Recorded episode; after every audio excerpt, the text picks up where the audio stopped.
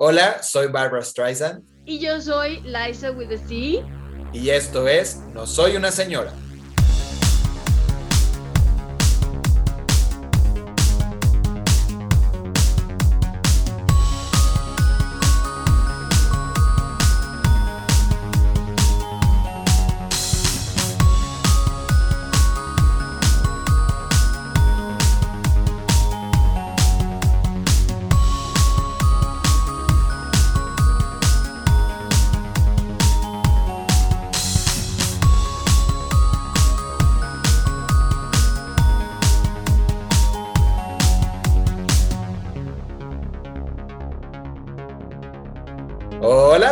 ¿Cómo estás? Hola, Miss. Pues aquí estoy de visita con mi mamá. Ay, volvemos a la sesión de, de Zoom, de Zoom. Volvemos a la sesión del Zoom porque pues, pues sí, no se puede uno transportar todo el tiempo, pero la magia de... Tiene que visitar, uno tiene que visitar a sus respectivas madres de la tercera. También, de la tercera edad, porque también las madres lo ameritan y uno tiene que visitar a los cachorros de las madres. Y pues aquí estamos, ¿no? Aquí estamos disfrutando, conviviendo, siendo un bebé, siendo una niña de casa nuevamente. Te veo, veo, de hecho la estoy viendo en la, en la pantalla de Zoom, está en pañales. Está en pañales. Ay, sí, yo pensé que mi mamá, mi mamá también está en pañales. Y es que bueno, sí, déjate consentir. ¿Cómo te consiente tu mamá? O sea, ¿hay algo que te compre? Porque ahorita, ¿no? Lo que yo quiero, sí, no, no, sí, lo que yo quiero. Cuando estoy con mi mamá es como venir a un spa. Para mí son como vacaciones porque, para empezar, yo no hago, o sea, mi mamá me siempre, siempre me ha atendido. Le, le, luego tenemos muchas, este, muchos roces porque me dice su bebé y pues yo ya tengo 40, casi 40 años y digo, mamá, ya no soy, pero siempre vas a ser mi bebé. Sí, entonces, bueno, es, cuando, es, en todas las mamás. Sí, entonces cuando vengo con ella, yo soy un bebé otra vez, no hago nada y me consiente con todo, todo lo que yo quiero, aquí lo tengo. Entonces, Oye, acá, mí... acá, en, acá, en, mi, en casa de mi mamá, yo también estoy en casa de mi mamá grabando porque pues tengo que alejarme, tengo que alejarme de los ronquidos de Iván y de los ladridos de Hedwig y Allen. Y cuando vengo me compra Yakult, que también es este, es muy de, de pues, siempre, que, siempre que vengo ahí en el refri Yakult. Y en su momento siempre compraba, porque nos hicimos adictos, y qué bueno que voy a decir esto, porque justo va relacionado con el tema del episodio de hoy, pero me compraba las, las Oreo de Red Velvet. Uf. Puta, eran una, ya la, creo que eran edición especial, entonces ya no las venden, no mames, acá que veníamos, mi mamá y yo nos tragábamos una caja de Oreo, hasta que le dije, ¿sabes qué, ma? Está fatal lo que estamos haciendo y Sí. dejaron de venderlas, pero qué bueno que estamos tocando este tema, amiguis, con lo que nos compran nuestras mamás de alimento, porque el episodio de hoy es sobre nutrición, nutrición en general, pero pues también nutrición ya cuando ya nuestra edad avanzada, ¿no? Y cómo Ya te- cuando una es una, cuando una es una señora. Una, una es una señora. Entonces, pues, de entrada, pues comer Oreos sabor Red Velvet, pues no es lo ideal. No, y además creo que las descontinuaron porque, porque 40, un, un colegio murió de, murió de diabetes. De sobredosis de azúcar. Sí, Sí, están cabrones. Eran una cosa, pero neta, neta, y eso, de eso quiero platicar ahorita, porque es un tema también eh, eh, escabroso, me imagino, para ti, el- todo el tema de la comida.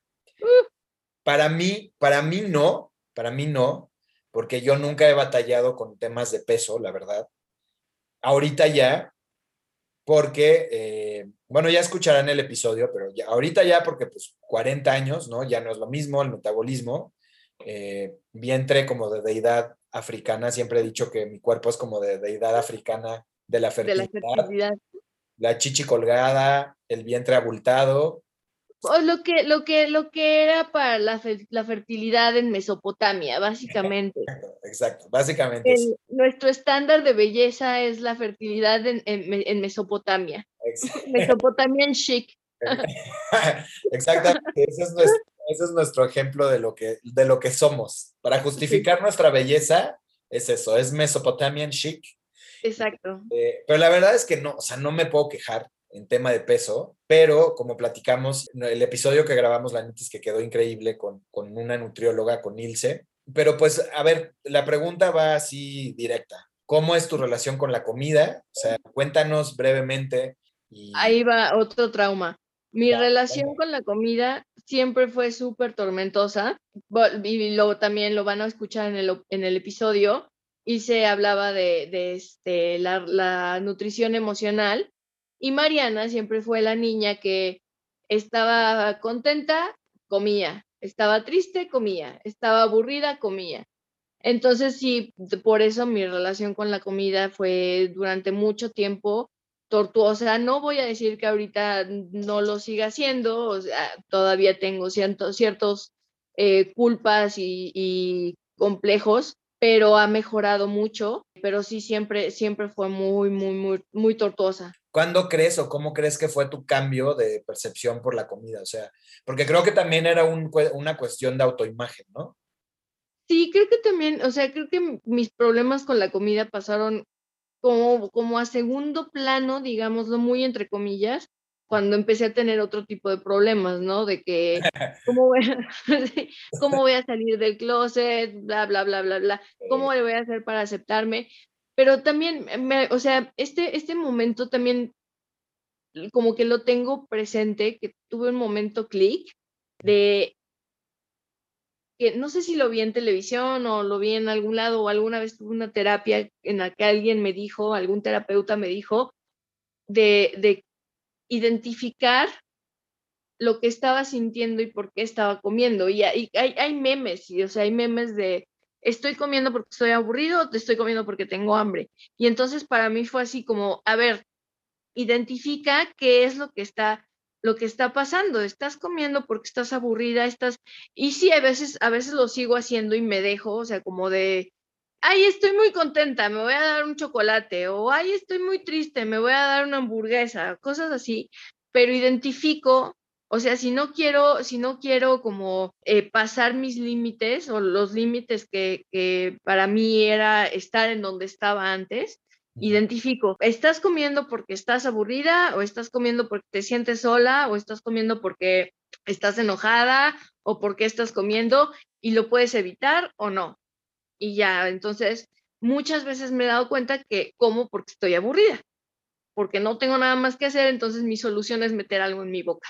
Y ansiedad, ¿no? O sea, en, mi caso, por ejemplo, cuando siento ansiedad, es automáticamente a ir a, a picar algo de comida. ¿no? Totalmente. Afortunadamente, es que lo pienso y, somos tan descuidados en mantener nuestra alacena llena, Iván y yo, o sea, en general, de alimento, que no encontramos, no hay nada realmente para picar.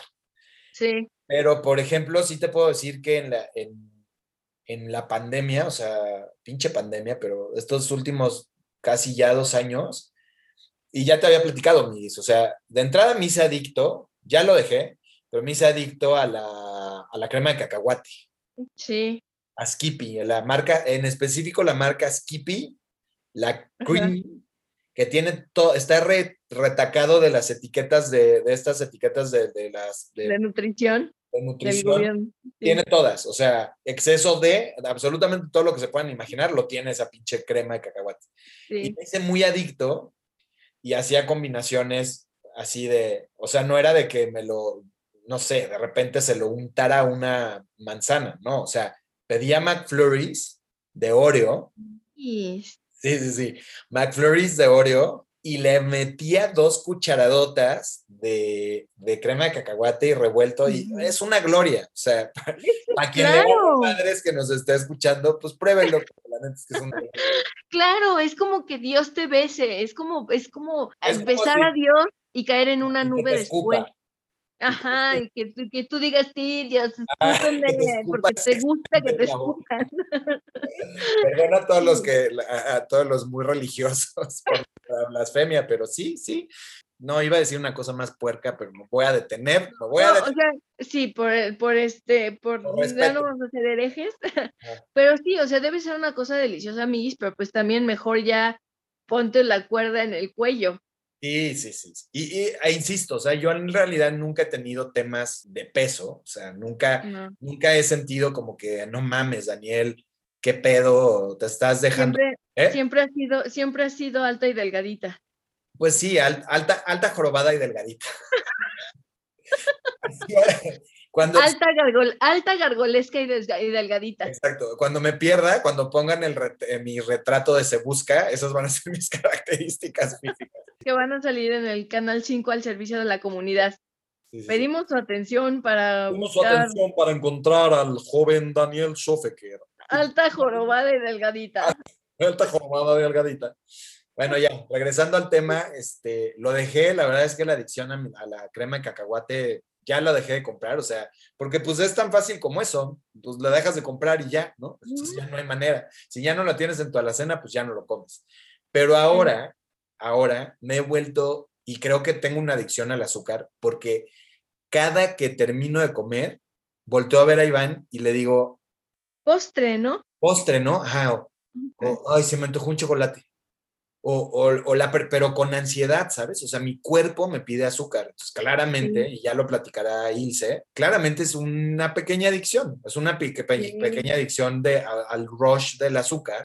Híjole, le he dado millones a Chilimbalam, que de por sí es caro. O sea, no es como que lo necesiten, porque todo es carísimo.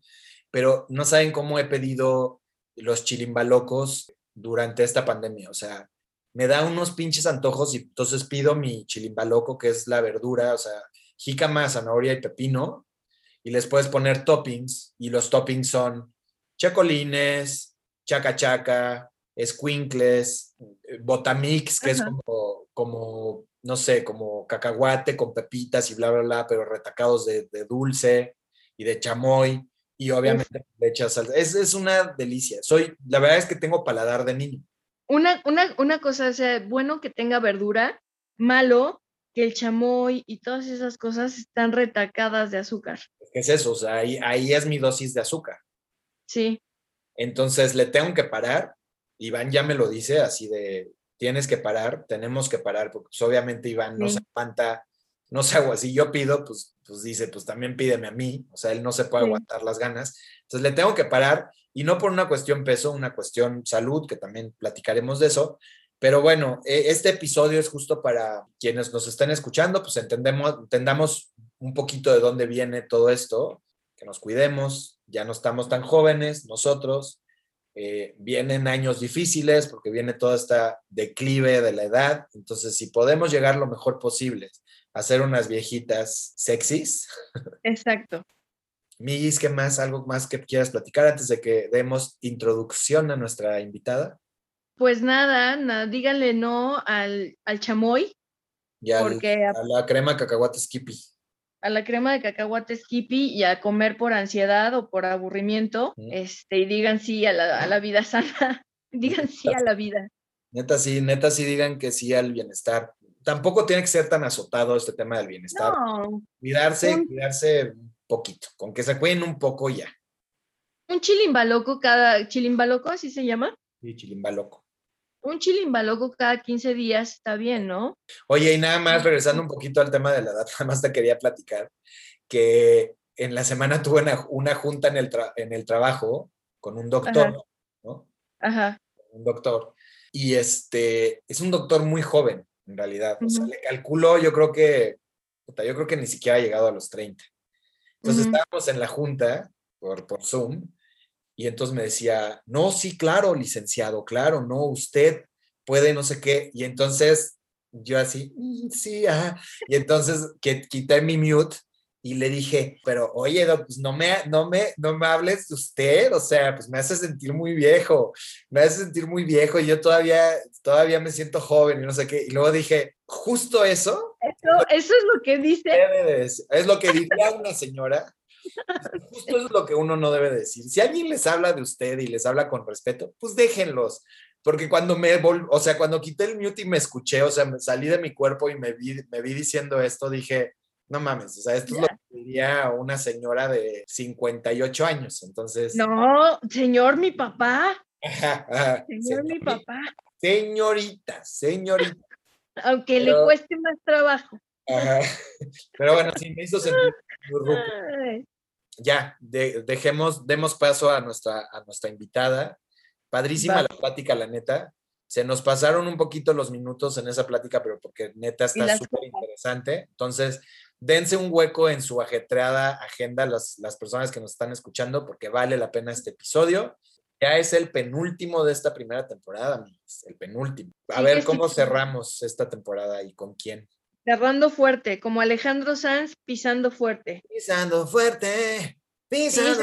fuerte. Bueno, saludos a Alejandro Sanz que pues nos han dicho que escucha, que nos, que nos han dicho que es fan, es fan y que también tiene, tiene un póster de Daniel en su cuarto como una quinceañera. Y dicen que, va a haber una canción en su próximo, próximo, próximo, en su próximo disco que está inspirado en Marianne. Sí, yo, yo estoy segura que así será. Yo creo que Pisando Fuerte lo hizo pensando en nosotros antes de conocernos. Totalmente. Pero bueno, muchas gracias por escucharnos. Los dejamos con nuestra invitada. Adelante, la invitada.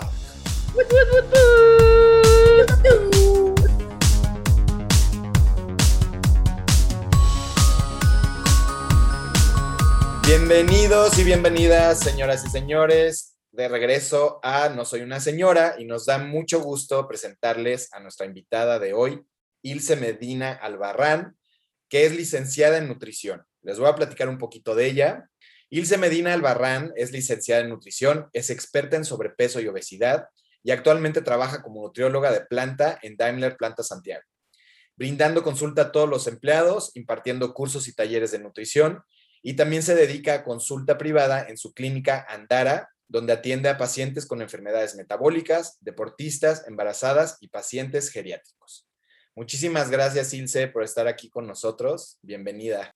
Muchas gracias, Dani, por la presentación. Eh, buenos días a todos y a todas. Eh, un gusto saludarles y bueno, estar aquí contigo, con Mariana, y platicar un ratito acerca de nutrición. Que es un tema, como diría, como diría Mariana, es un tema peliagudo para nosotros. Porque nos encanta tragar como todo lo, aspirar lo que nos ponga nuestro, en el paso. Exacto. Y, y bajamos. Más, más, más yo que Daniel, que el peso sí ha sido una, una cuestión peliaguda y sensible, y pues mira, para eso estás aquí. Bendito sea Dios. Y en mi caso. Muchas gracias. En, mi caso, que creo que mi plan de nutrición es como el de un niño de 8 años. O sea, como, como chamoy, eh, hamburguesas, eh, hot dogs de repente. Eh, la, la, verdura que más como es, creo que la lechuga que viene en la hamburguesa y el jitomate. Y mis ensaladas son los eh, chilimbalocos que venden en Chilimbalam, que son pepino jícama retacados de, de chamoy. Eso, eso yo le llamo mis ensaladas. Es un yo creo que es un tema no nada más de nosotros, sino de todas las personas y es algo que, que nos pega a todos. Y en el caso de, creo que en México el tema de la nutrición está cañona. Pero justo hablando, hablando de edad, ¿no? De edad avanzada, en el caso de Mariana y mío, Ay, no, son jóvenes, aún son jóvenes. jóvenes de espíritu. Eh, quiero, quiero empezar como este, este episodio preguntándote algo. O sea, sabemos que en el tema de comer bien, o sea, el comer bien, la nutrición es algo de siempre, ¿no? Desde chiquitos, pues es la recomendación de tener verduras y proteína y bla, bla, bla. Pero igual de chavillos, pues te puedes dar el lujo de ser menos duro en, la, en tu alimentación, ¿no? O sea, menos, puedes darte el lujo de pues lo que decíamos, ¿no? Tragar hamburguesa, estar comiendo dulces.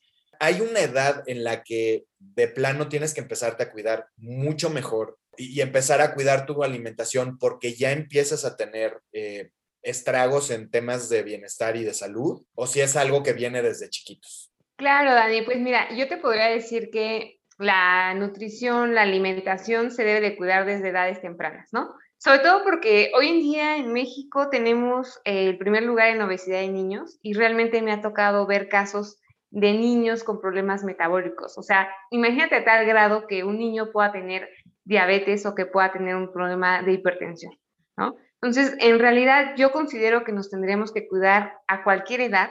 Sin embargo, sabemos que después de los 35 vienen problemas o cambios más bien este, metabólicos, sobre todo en la parte de las mujeres. Podemos entrar en una transición diferente a que cuando teníamos 20, ¿no? Es decir, yo cuando tenía 20 decía, me voy a poner a dieta, no me pasa nada, dejo de comer ciertas cosas y en una semana ya bajé 5 kilos, ¿no?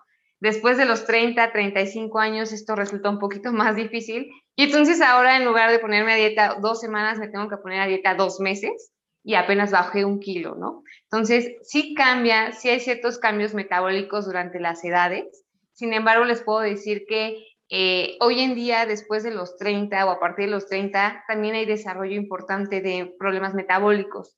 Ejemplo, antes decíamos, una persona le da un infarto cuando tiene 60 años o después de los 60 años. En la actualidad hay gente que tiene 30, 30 y tantos años y han tenido un infarto. Entonces, esto se ha visto más eh, acrecentado como la prevalencia en personas más jóvenes. Entonces, yo podría decirles que tenemos que cuidarnos desde siempre y sobre todo que la nutrición es algo preventivo. Si yo quiero vivir una vejez mucho más saludable, valerme por mí mismo y no tener enfermedades metabólicas, tengo que empezar el día de hoy a cuidar. Claro, y ahí, por ejemplo, Ilse, este, es, este tipo de cambios, digo, definitivamente como dices, ¿no? Y es un poco lo que platicábamos en el episodio pasado también del cuidado de la piel y así, pues tienes que empezar joven por una cuestión preventiva, ¿no? No es como que puedas decir, voy a tragar como marrano de aquí a mis 30 y pues ya me preocuparé a los 30, porque para cuando llegues a los 30 ya vas a tener estos problemas eh, metabólicos que comentas. Pero digamos que una persona que no, que no come mal, pero ha llegado a una edad como los 30, 35, cuidándose o comiendo normal, ¿no?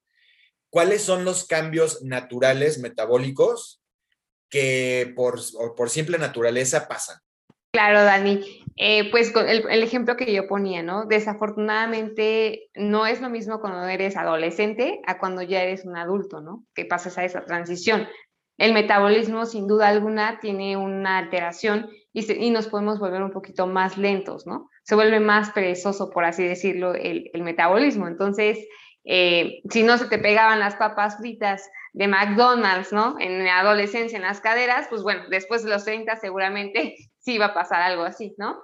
Sin embargo, eh, como entramos en otra transición o otra, otra etapa adulta, pues bueno, ese sería un cambio, además de que vivimos ya en otro eh, momento de nuestra vida, es decir, el estrés, ¿no? El trabajo, somos personas ya, podremos decir, más estables económicamente donde a lo mejor las prioridades se vuelven otras y pues pasamos mucho tiempo en el trabajo, falta de ejercicio, nos volvemos más sedentarios, tenemos a lo mejor, es ahí donde se detonan o los más malos hábitos o a lo mejor empezamos a adoptar una mejor, un mejor estilo de vida, ¿no? O sea, puede ser las dos eh, vertientes, o mejor estilo de vida o me voy por el lado de sigo bebiendo alcohol, ¿no? me sigo desbalando demasiado, no hago ejercicio, me la paso metido en la oficina, este, los viernes de chelas, ¿no?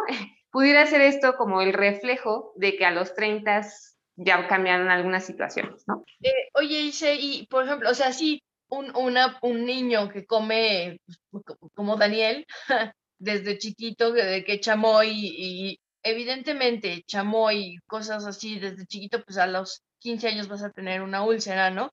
Pero también esto, esto ahorita que dijiste de, la, de lo sedentario que somos, es muy cierto y sobre todo ahorita en el home office. Yo he intentado como mil veces hacer ejercicio y nomás no me animo, no me animo.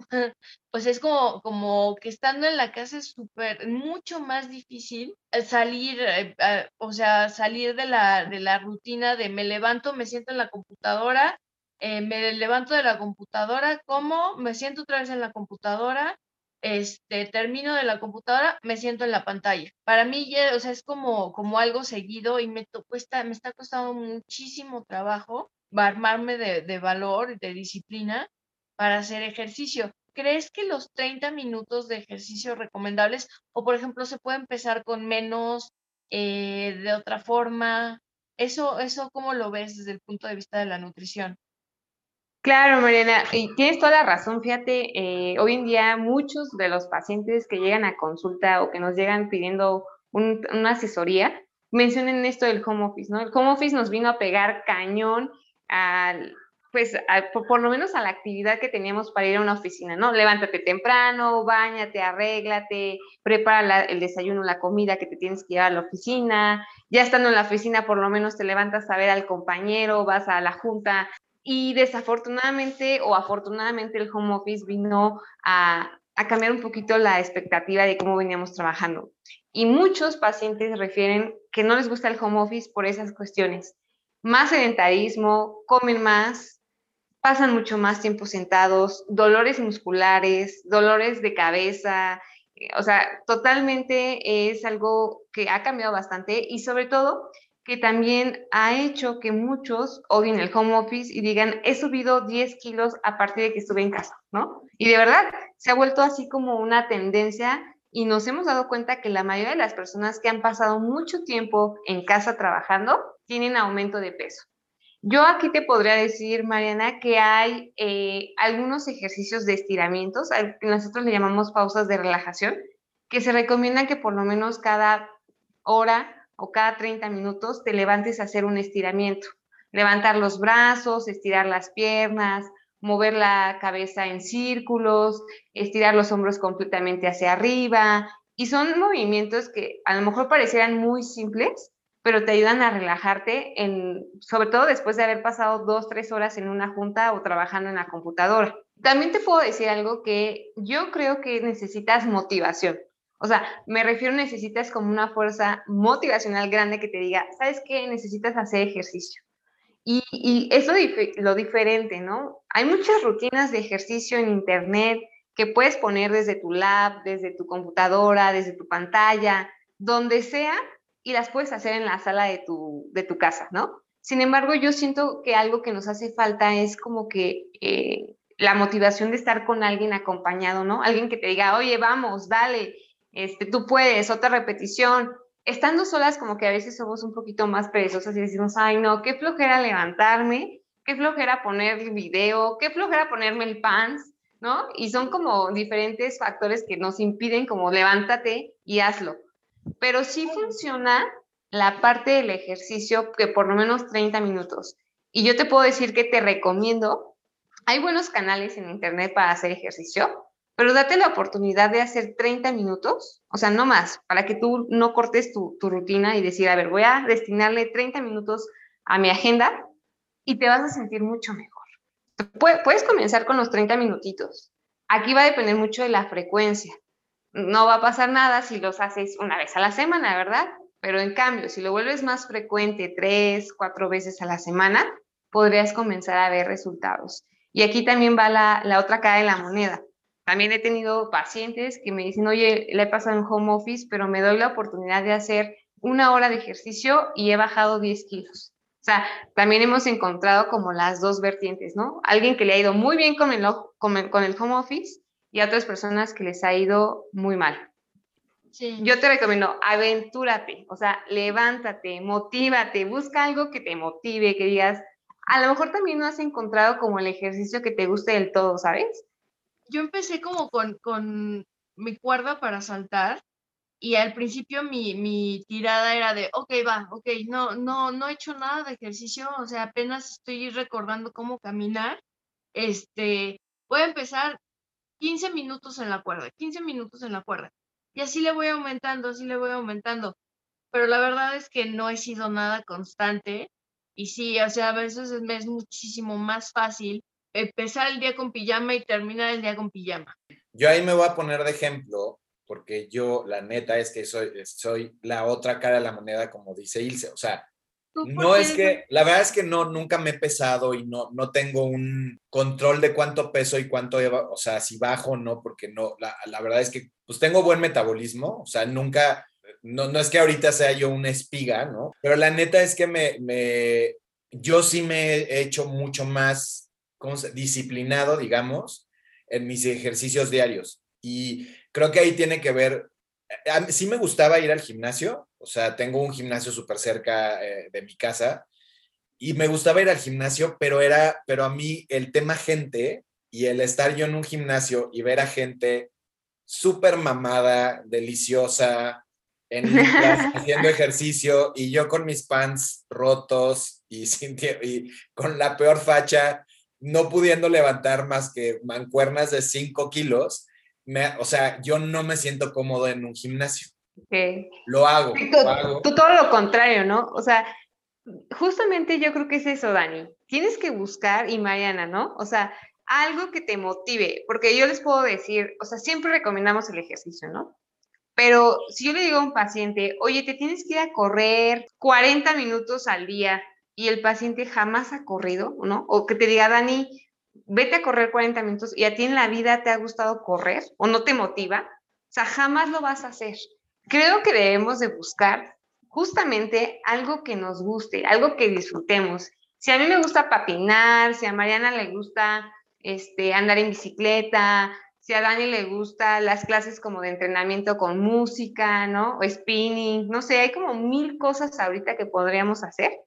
Yo les puedo decir que no hay una que es la mejor, es la que les acomode, la que les guste y que digas, lo disfruto y lejos de sufrirla, o sea, lejos de decir, ay, no, tengo que hacer una hora de ejercicio, ay, qué hueva, ¿no? O sea, no, me voy, lo disfruto y hasta llego más contento después de mi clase o de mi entrenamiento, ¿no? Entonces, mi recomendación sería, busquen algo que los llene y algo que les guste, que lo disfruten hacer. Es que es justo eso, o sea, yo creo que ya no hay, la neta es que ya no hay excusa. O sea, o sea, ya no es como de voy a levantar pesas y a meterme en una caminadora y esas son mis dos opciones. O sea, eso pues era eh, aerobics, eh, aerobics, eh, caminadora y pesas en los 80, pero ahorita tienes chingos de cosas así para hacer, unas hasta, digo, yo sé, también hay unas que son muy caras, ¿no?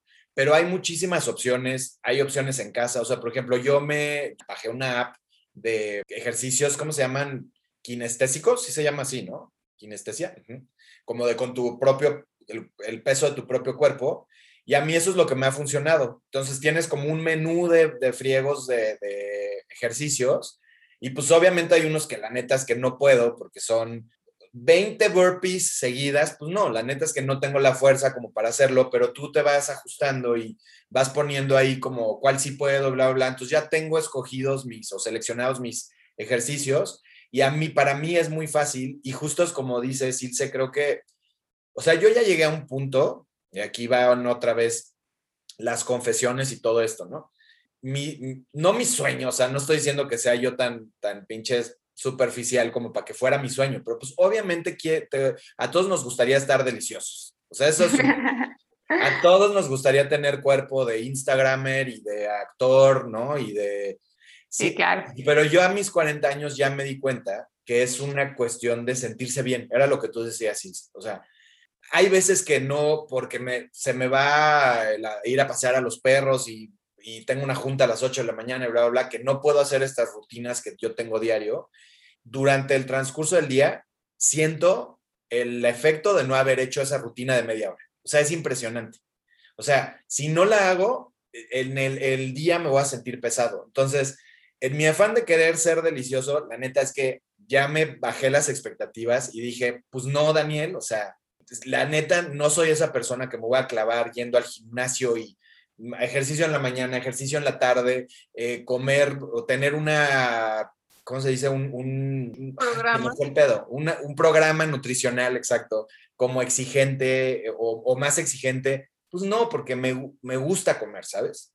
pero es, o sea, ser más eh, selectivo y hacerlo con más restricción, justo por un tema de bienestar. O sea, creo que llega un momento en que ya ni siquiera es la vanidad de querer tener mis cuadritos y mis musculitos, sino es, a ver, si me estoy dando cuenta que no tomar refresco y hacer todos los días mi ejercicio de media hora hace que durante mi día, o sea, lo viva mejor, pues lo hago, ¿sabes? Claro. Y también, perdón, rapidísimo, ahorita que, que platicaba Mariana, ¿no? O sea, el, pues es que no puedo, o sea, no me, puedo, no me he podido hacer disciplinada, bla, bla, bla. Aquí regresamos porque todo regresa al mismo pinche punto. Es un tema también de la combinación nutricional con bienestar mental. O sea, es que es eso, si tienes que tener las dos súper bien alineadas, pues, si no, no puedes. Entonces, igual de aquí, Ilse, no, me gustaría que nos dijeras cómo, o sea, la importancia de tener estas dos cosas alineadas, que es las ganas de hacerlo, pero que también es una cosa de cabeza. Totalmente de acuerdo, Dani. Creo que tocaste varios puntos importantes. Em, justamente no es ser como perfecto, ¿no? A veces tenemos la creencia de que empezar un tratamiento con nutricional o hacer ejercicio tiene que ser perfecto y todos los días lo tengo que hacer y al final del año voy a terminar como con el cuerpazo y los cuadritos y la super cintura y en realidad tienes que cuestionarte, ¿esa es tu meta? ¿O por qué lo estás haciendo? O sea, creo que aquí vamos a tener que irnos más allá de la imagen. Por supuesto que todos quisiéramos tener el cuerpo de ensueño, ¿no? Para irnos a la playa, lucir el bikini, En el caso de las mujeres, en el caso de los hombres, los cuadritos en el abdomen, ¿no? Sin embargo, tampoco estoy diciendo que esto sea imposible. Es algo que requiere tiempo, esfuerzo, disciplina, constancia.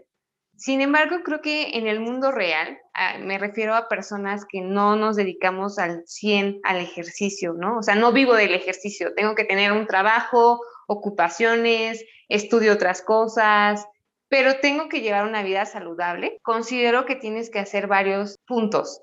Primero que nada, metas reales. Y aquí, por ejemplo, Mariana, yo te podría decir, no te vayas con la meta de que siete días a la semana tengo que hacer ejercicio. Vete con una meta un poco más real más alcanzable, por lo menos ponerte y plantearte tres días a la semana, ¿no? Pero que esos tres días a la semana sean súper constantes y que los puedas tener mapeados en un calendario y decir, a ver, mis cuatro semanas durante el mes, tres días hice ejercicio, perfecto. Ese es un gran logro y es una manera de comenzar, ¿no? Lo mismo pasa con la alimentación. A veces pensamos que la alimentación tiene que ser perfecta y que estando a dieta jamás me voy a poder comer una dona de Krispy Kreme o nunca me voy a poder comer una hamburguesa porque, o sea, estoy a dieta y esto nunca podría estar dentro de mi alimentación, ¿no? Y tampoco es así, o sea, realmente tenemos que buscar la manera en que, claro que estos alimentos que son menos eh, saludables, pues no formen parte de tu vida diaria, ¿no? Que a lo mejor de vez en cuando te des la oportunidad, disfrutes, porque también se trata de disfrutar la alimentación, y que la mayoría de tus días tengan buenos hábitos, ¿no? Que si bien no comía vegetales, pues ahora la mayoría de mis días tienen vegetales. Que si no consumía suficientes frutas, bueno, pues por lo menos estoy incluyendo dos porciones de fruta al día que si no tomaba agua, pues a partir de ahora estoy tomando dos litros de agua natural al día. Y creo que esos pequeños goles y esos pequeños cambios a la larga nos dan resultados diferentes. Entonces, también es importante que se vayan con cosas alcanzables. Por eso es importante que siempre vayan como con acompañamientos. Sí, y, justo, justo, Ilse, ahorita lo, lo que dijiste de las expectativas, de todas estas expectativas que nos han generado, de las personas que tenemos que ser. Entonces, como vivimos en un mundo súper visual, o sea, con las redes sociales eh, es súper visual, ahora todo tienes en Instagram, todo es, y, y, me pongo yo como ejemplo, porque, por ejemplo, yo sigo a un chingo de güeyes deliciosos, ¿no? Se pasean con sus, como dice, como dice mi amiga Andrea Chacón, eh, con sus bikinis, con los pidos, que le, le, dice, le dice Andrea, tus bikinis. Pero los que, los que se ven increíbles los güeyes. Y eso, y pues es tu, tu feed todos los días en tu Instagram o en mi Instagram diciéndome, este cuate, este cuate, este cuate de Becking, o sea, sus rutinas de ejercicio y te lo pintan como que, ay, sí, hoy hice ejercicio y ahora soy, estoy así. Entonces volvemos a lo mismo de estas expectativas que nos, que nos ponemos por lo que vemos, que está cañona, porque aparte el plus es ponerte así, qué padre, ¿no? O bueno, si esa es tu meta, está increíble, ¿no? O sea, más bien es, es de cada quien. Si esa es tu meta, está increíble. Pero en realidad lo, lo tenemos que empezar por una cuestión meramente de salud. O sea, el comer bien y ejercitarte, o sea, hacer ejercicio, moverte o tener actividad física, no es otra cosa más que estar bien de salud porque te lo va a cobrar la vida cuando tengas 40 años y entonces empieces ya con toda esta, esta lista de achaques que son horribles. No quieras como de, hoy voy a empezar a hacer ejercicio y en seis meses quiero quedar como el Instagramer o la Instagramer esta que se dedican justo a su cuerpo. No, no, no. Empieza poquito a poquito, siéntete bien, ten bienestar en tu vida y quizás el plus es de que si tú ya agarras una rutina y todo esto, pues igual está padrísimo que puedas llegar a esa meta de ser esa persona, ¿no? Pero empieza por tu salud. Sí, totalmente de acuerdo, Dani. Justamente es eso, ¿no? Y, ponernos metas acorde a lo, que de verdad queremos, ¿no? O sea, planteate de, o sea, sí, neta, yo quiero estar así como súper bueno, quiero tener esos cuadritos, pero ¿por qué? ¿Por qué razones? O sea, lo quiero por salud, lo quiero por imagen, lo quiero porque está de moda, o sea, y creo que cuando lo haces con una determinación y con una buena meta y motivación, lo puedes lograr y puedes lograr las cosas que tú quieras. Pero siempre tenemos que ser realistas. Me ha tocado también a veces pacientes, ¿no? Que, desafortunadamente su complexión es, es grande, o sea, nunca va a poder ser una persona tan delgadita. Luego me dicen, es que, por ejemplo, yo quisiera ser súper delgadita, así como tú. Pues sí, pero yo mido unos 55, tengo, o sea, estoy chiquita, mi complexión es pequeña, o sea, sí, tiene que ser muy alcanzable y la persona que te esté asesorando te tiene que decir la verdad. Mira, este es tu, esta es la meta que podríamos lograr contigo y, ser súper claros de decir, mira, hasta aquí yo te podría llevar. Más no podemos hacer de manera natural. Entonces también es algo que tomemos en cuenta, ¿no? Tenemos que ser realistas. Y algo que decías hace ratito, Dani, y que le, lo, lo contábamos con, con Mariana, eh, la parte de la salud mental. Esto juega un papel súper importante y yo les puedo compartir, ¿no? Que yo creo que durante todo este año de pandemia, varios hemos sido afectados desde la salud mental, ¿no? Desde el encierro, el hecho de que no ves a tus amigos, la parte de, eh, pues, de vivir con el miedo de salir y contagiarte, ¿no? Creo que esto nos ha pegado de, de mucho en la parte de la salud mental y nos puede dejar un tanto desmotivados, em, aburridos o sin, o por, por, ejemplo, estáticos, ¿no? Como sin tener, bueno, ¿y ahora qué voy a hacer? ¿Qué, voy a, qué va a pasar con toda esta situación? ¿Qué, ¿A dónde voy a ir? ¿Qué va a suceder en mi trabajo? mis metas, porque yo creo que muchos también nos quedamos eh, un poquito atorados con algunos planes que teníamos durante el año pasado y parte de este, ¿no? Derivado de la situación. Entonces, Considero que hoy la salud mental, ahí inicia todo. Yo te puedo dar el mejor plan de alimentación, el mejor plan de entrenamiento, pero en realidad si tú desde la salud mental no estás bien y por ahí hay unas cosas que no has trabajado y que son las cosas que no te han dejado salir a ponerte el pants, a comer mejor, a hacer ejercicio, entonces tienes que comenzar desde ahí. Y yo ahí recomendaría que muchas veces no podemos solos con nuestra salud mental.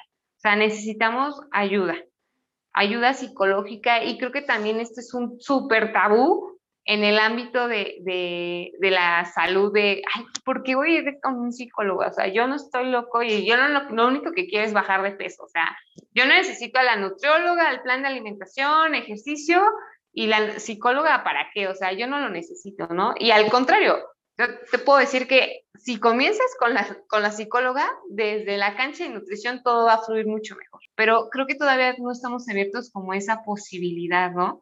Y considero que si nos sentimos sin motivación, sin alguna meta o algún objetivo, que dices, bueno, soy consciente que tengo que hacer ejercicio, que tengo que comer bien porque ya tengo un tema de salud o porque realmente en un futuro tengo que prevenir, pues entonces no me he decidido, tengo que escarbar un poquito más por qué no me he decidido, qué hay detrás de y qué hay desde la parte de la salud mental. Entonces sí los invitaría a que también nos cuestionemos un poquito desde ahí y que si bien hace falta trabajar ahí, pues empecemos con eso y después fluir con la parte alimenticia, con la parte del ejercicio y todo lo demás. Sí, bueno, eh, ahorita que dijiste algo, este, eh, dijiste, yo te puedo dar un plan de entrenamiento. Tú puedes dar planes de entrenamiento, un nutriólogo, un nutricionista me puede dar planes de entrenamiento de, ejercicios específicos. Sí, Mariana, fíjate, eh, eso me faltó en mi descripción. Yo tengo una certificación de entrenamiento funcional y también te voy a hacer súper sincera, ¿no? O sea, tampoco es que yo sea una experta y te pueda poner como una físico-culturista, ¿no? Porque en realidad el, entrenamiento funcional va enfocado a otra cuestión. Es como más de flexibilidad, eh, pérdida de grasa corporal, este, ganancia de, eh, de elasticidad, de condición física, como de acondicionamiento. Pero, por ejemplo, eh, he visto que muchos nutriólogos o al, a la inversa, ¿no? También los instructores de, de, los gimnasios muchas veces se meten en la cancha de la nutrición y los planes de alimentación los hacen súper aburridos. Pollo hervido con brócoli sin sal, 200 gramos, y es como de, ¿es en serio que voy a comer esto toda la semana, todo el mes? O sea, no. Y también pasa lo inverso, ¿no? Nosotros no somos expertos totalmente en entrenamiento Sí hay incluso algunos nutriólogos que tienen especialidad en deporte, entonces te podría decir que ellos sí son más expertos en el tema del entrenamiento o que son las dos cosas, ¿no? Nutriólogos y entrenadores físicos. Y bueno, claro que con ellos sería la, la mejor manera de poder llevar tanto tu entrenamiento como la parte alimenticia, ¿no? Y no caigas en el brócoli con pollo y sal hervido. Teníamos ahí unas, unas preguntas, o ayer, ayer que estaba yo pensando qué, podríamos preguntarte, y yo sé que esta es como una pregunta difícil, porque la, la nutrición es súper amplia, ¿no? O sea, hay muchísimas cosas. Pero, ¿qué dirías que es lo básico que debería de tener esa persona en su plan nutricional y cuál, y cuál sería de lo que tendría que alejarse. O sea, los alimentos que tiene que considerar sí o sí y los alimentos de los cuales recomendarías tú que se alejara. Qué buena pregunta, Dani. y justamente creo que es la controversia de todo, ¿no? Ahorita con el bombardeo que tenemos de superfood, eh, alimentos funcionales, nutrigenética, alimentos que genéticamente pueden este, cambiar tu metabolismo, ¿no? Hay como un bombardeo constante de cuáles son los mejores alimentos, cuáles son los peores alimentos. Pues les voy a responder de una manera fácil y que de verdad es lo que funciona. No necesitas gastar demasiado dinero en suplementos o en cosas que a veces no tampoco lo más caro es como lo mejor, ¿saben? O no es lo que te va a hacer bien. Eh, ¿Qué tendríamos que alejarnos? Totalmente el azúcar. Desafortunadamente eh, es una de las sustancias que más adictos somos, con más facilidad consumimos azúcar.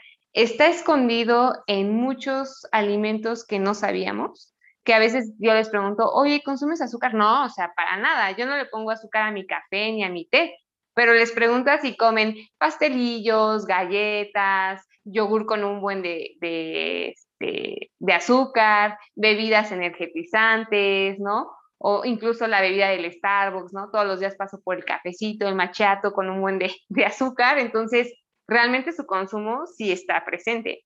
Eso es lo que yo te podría decir, Dani. El azúcar, aléjense, de verdad, no es una sustancia que nos dé un aporte nutricional, en tu cuerpo no tiene ninguna función, lo que sí es que vivimos en una era bombardeados totalmente de azúcar y es desafortunadamente una sustancia que nos vuelve adictos. Se ha comprobado, o sea, más bien, se ha comparado la adicción del azúcar con la adicción a la, a la cocaína, perdón. Entonces, así de grande es, nuestra adicción a, el azúcar y ustedes dense cuenta, volteen a ver a su alrededor qué es lo que comemos, qué desayunamos.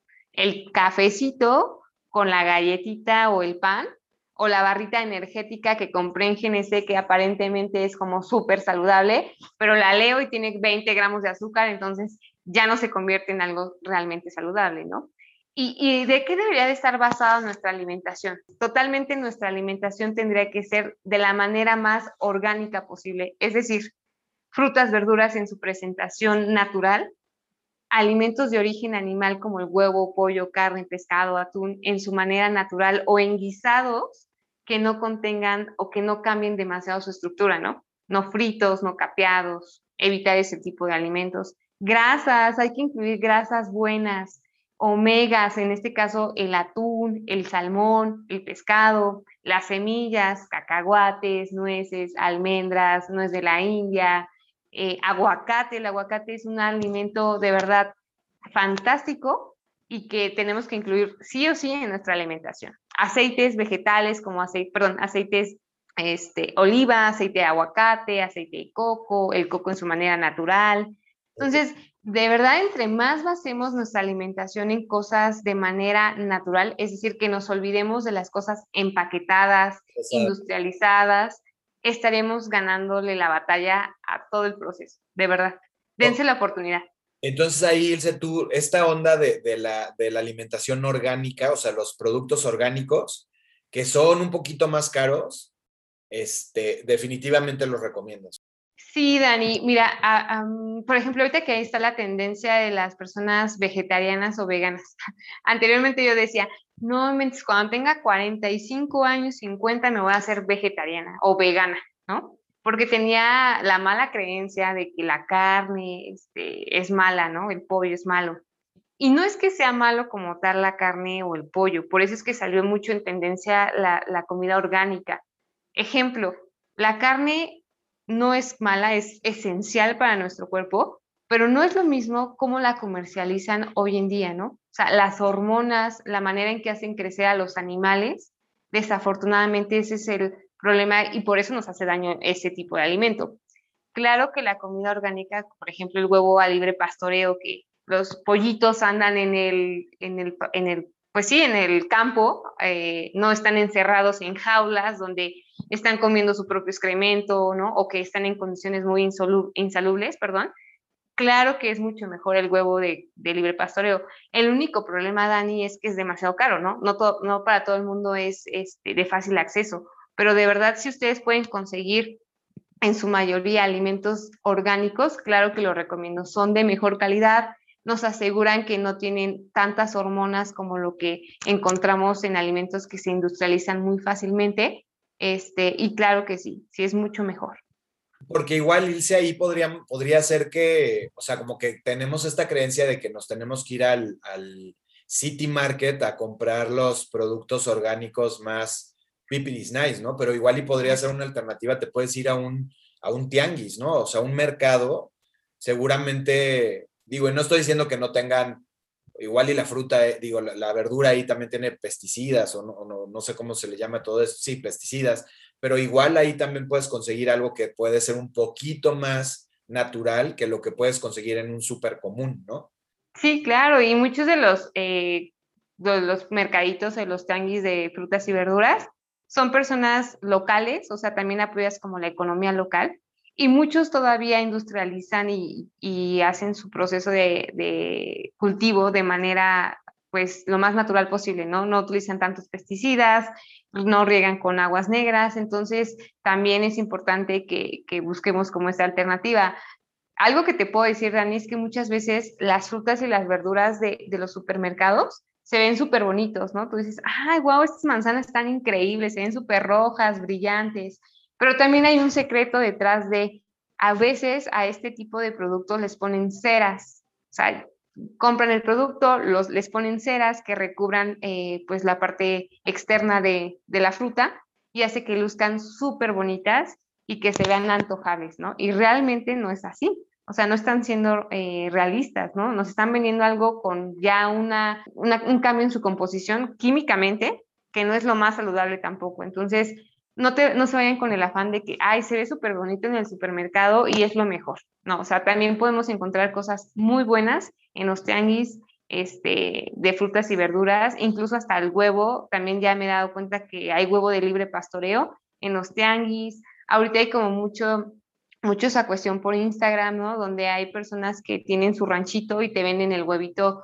a libre pastoreo a domicilio. Entonces, creo que hoy en día ya no se nos complica mucho el acceso a los alimentos, más bien es tomar mejores decisiones de lo que voy a consumir, ¿no? Claro, y volvemos a lo mismo, ¿no? Lo que decías ahorita de las manzanas, o sea, estamos acostumbrados a que creemos que lo más bonito, lo más eh, visual, o sea, la, manzana a la que le vas a poder tomar una foto y subirla a tu Instagram, es la manzana que, es la mejor, ¿no? Y quién quita que, la manzana más orgánica, pues igual no se va a ver como enorme y roja y así, y le hacemos el fuchi porque creemos que, que es la manzana que está mal, ¿no? Cuando en realidad la que está procesadísima y como dices, llena de químicos y con cera encima y pulida casi casi, esa es la que, la que está mal no, no, no hay que irnos tanto por el precio, ¿no? Sino por de que efectivamente, como te digo, lo que sea lo más natural posible.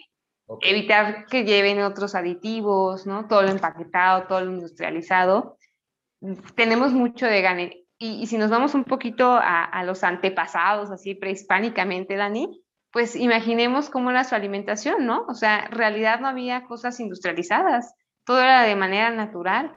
Entonces no había enfermedades. O sea, tipo ellos se morían por una infección en la muela porque no había antibióticos en ese entonces, pero no se morían de diabetes, no se morían de hipertensión, no se morían de obesidad, no se morían de cáncer, ¿no? Que el cáncer también, de verdad que es una enfermedad que se puede prevenir en mucho, mucho con desde la parte de la alimentación y que hoy en día la vemos muy prevalente. Entonces, de verdad, vuelvan su alimentación mucho más natural y verán un cambio bastante favorable dentro de su salud.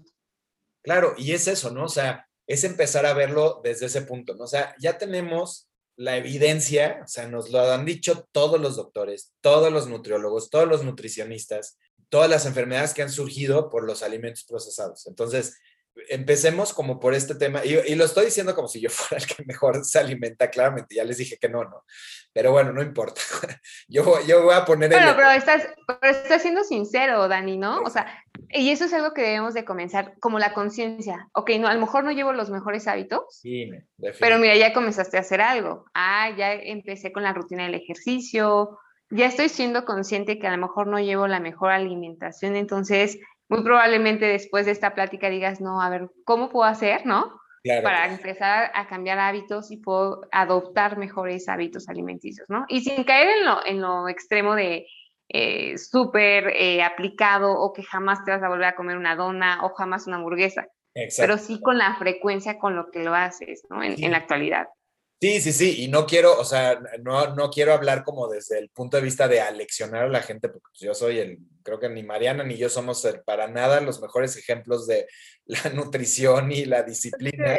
Al contrario, somos ahorita el yin y el yang de, cómo nos fue en la pandemia, o sea, tú eres el lado de sí, sí pude y estoy disciplinándome y yo soy el lado de desayuno papas, de, desayuno, desayuno este, sabritas y les pongo eh, salsa y, y, ceno este, un vaso de agua, no sé. Sí, también mi relación con la comida no, no ha sido la mejor a lo largo de los años.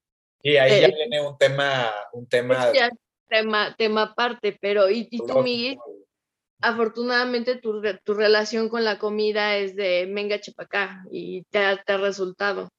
Ah, pero Mariana, también te voy a decir una cosa, somos bien diferentes las mujeres de los hombres, ¿eh?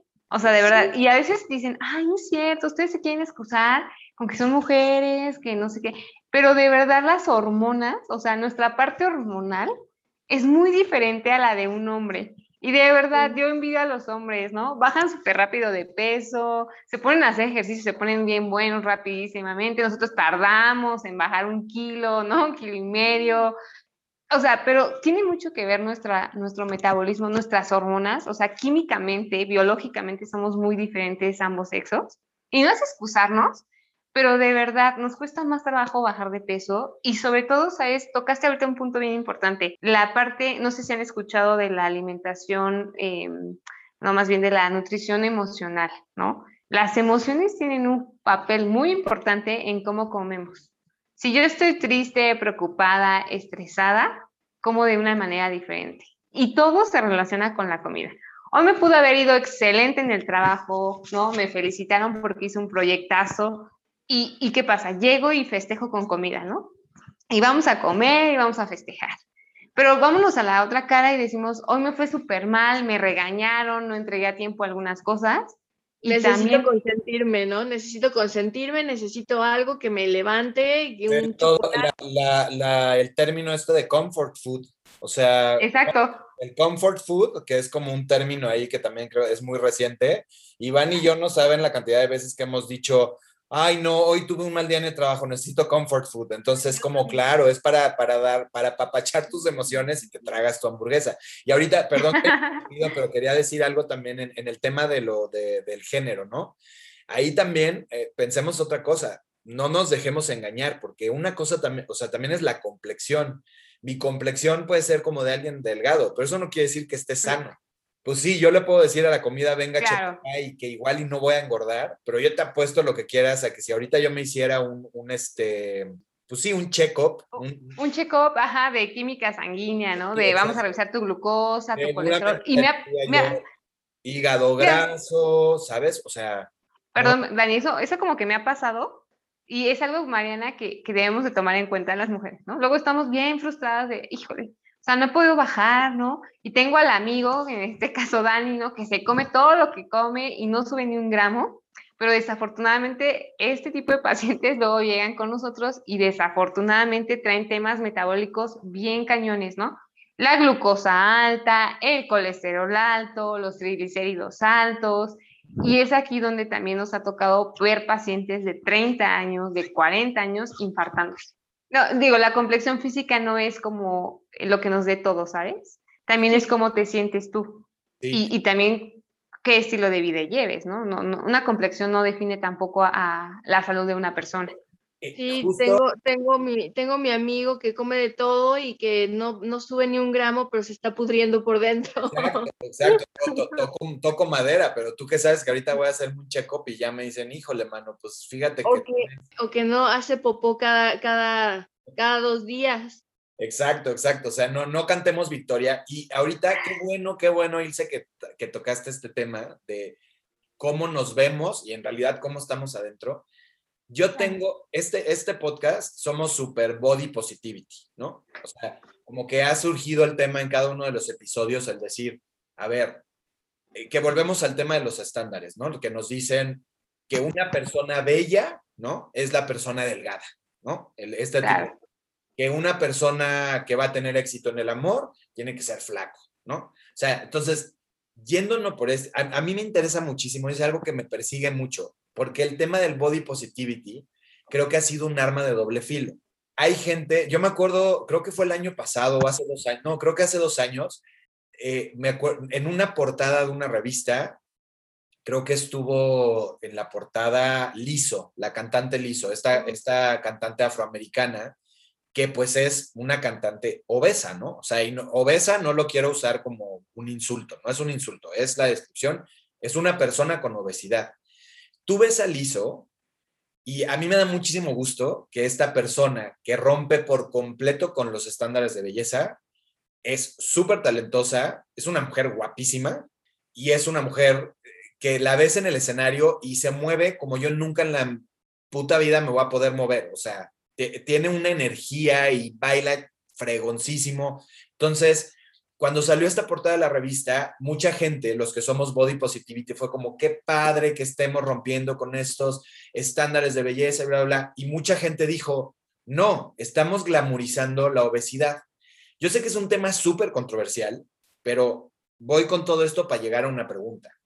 ¿Se puede ser una persona no delgada, o sea, gordita o rellena o como, no sé la forma cariñosa de decirle, ¿no? Y que no sea, no suene políticamente incorrecto.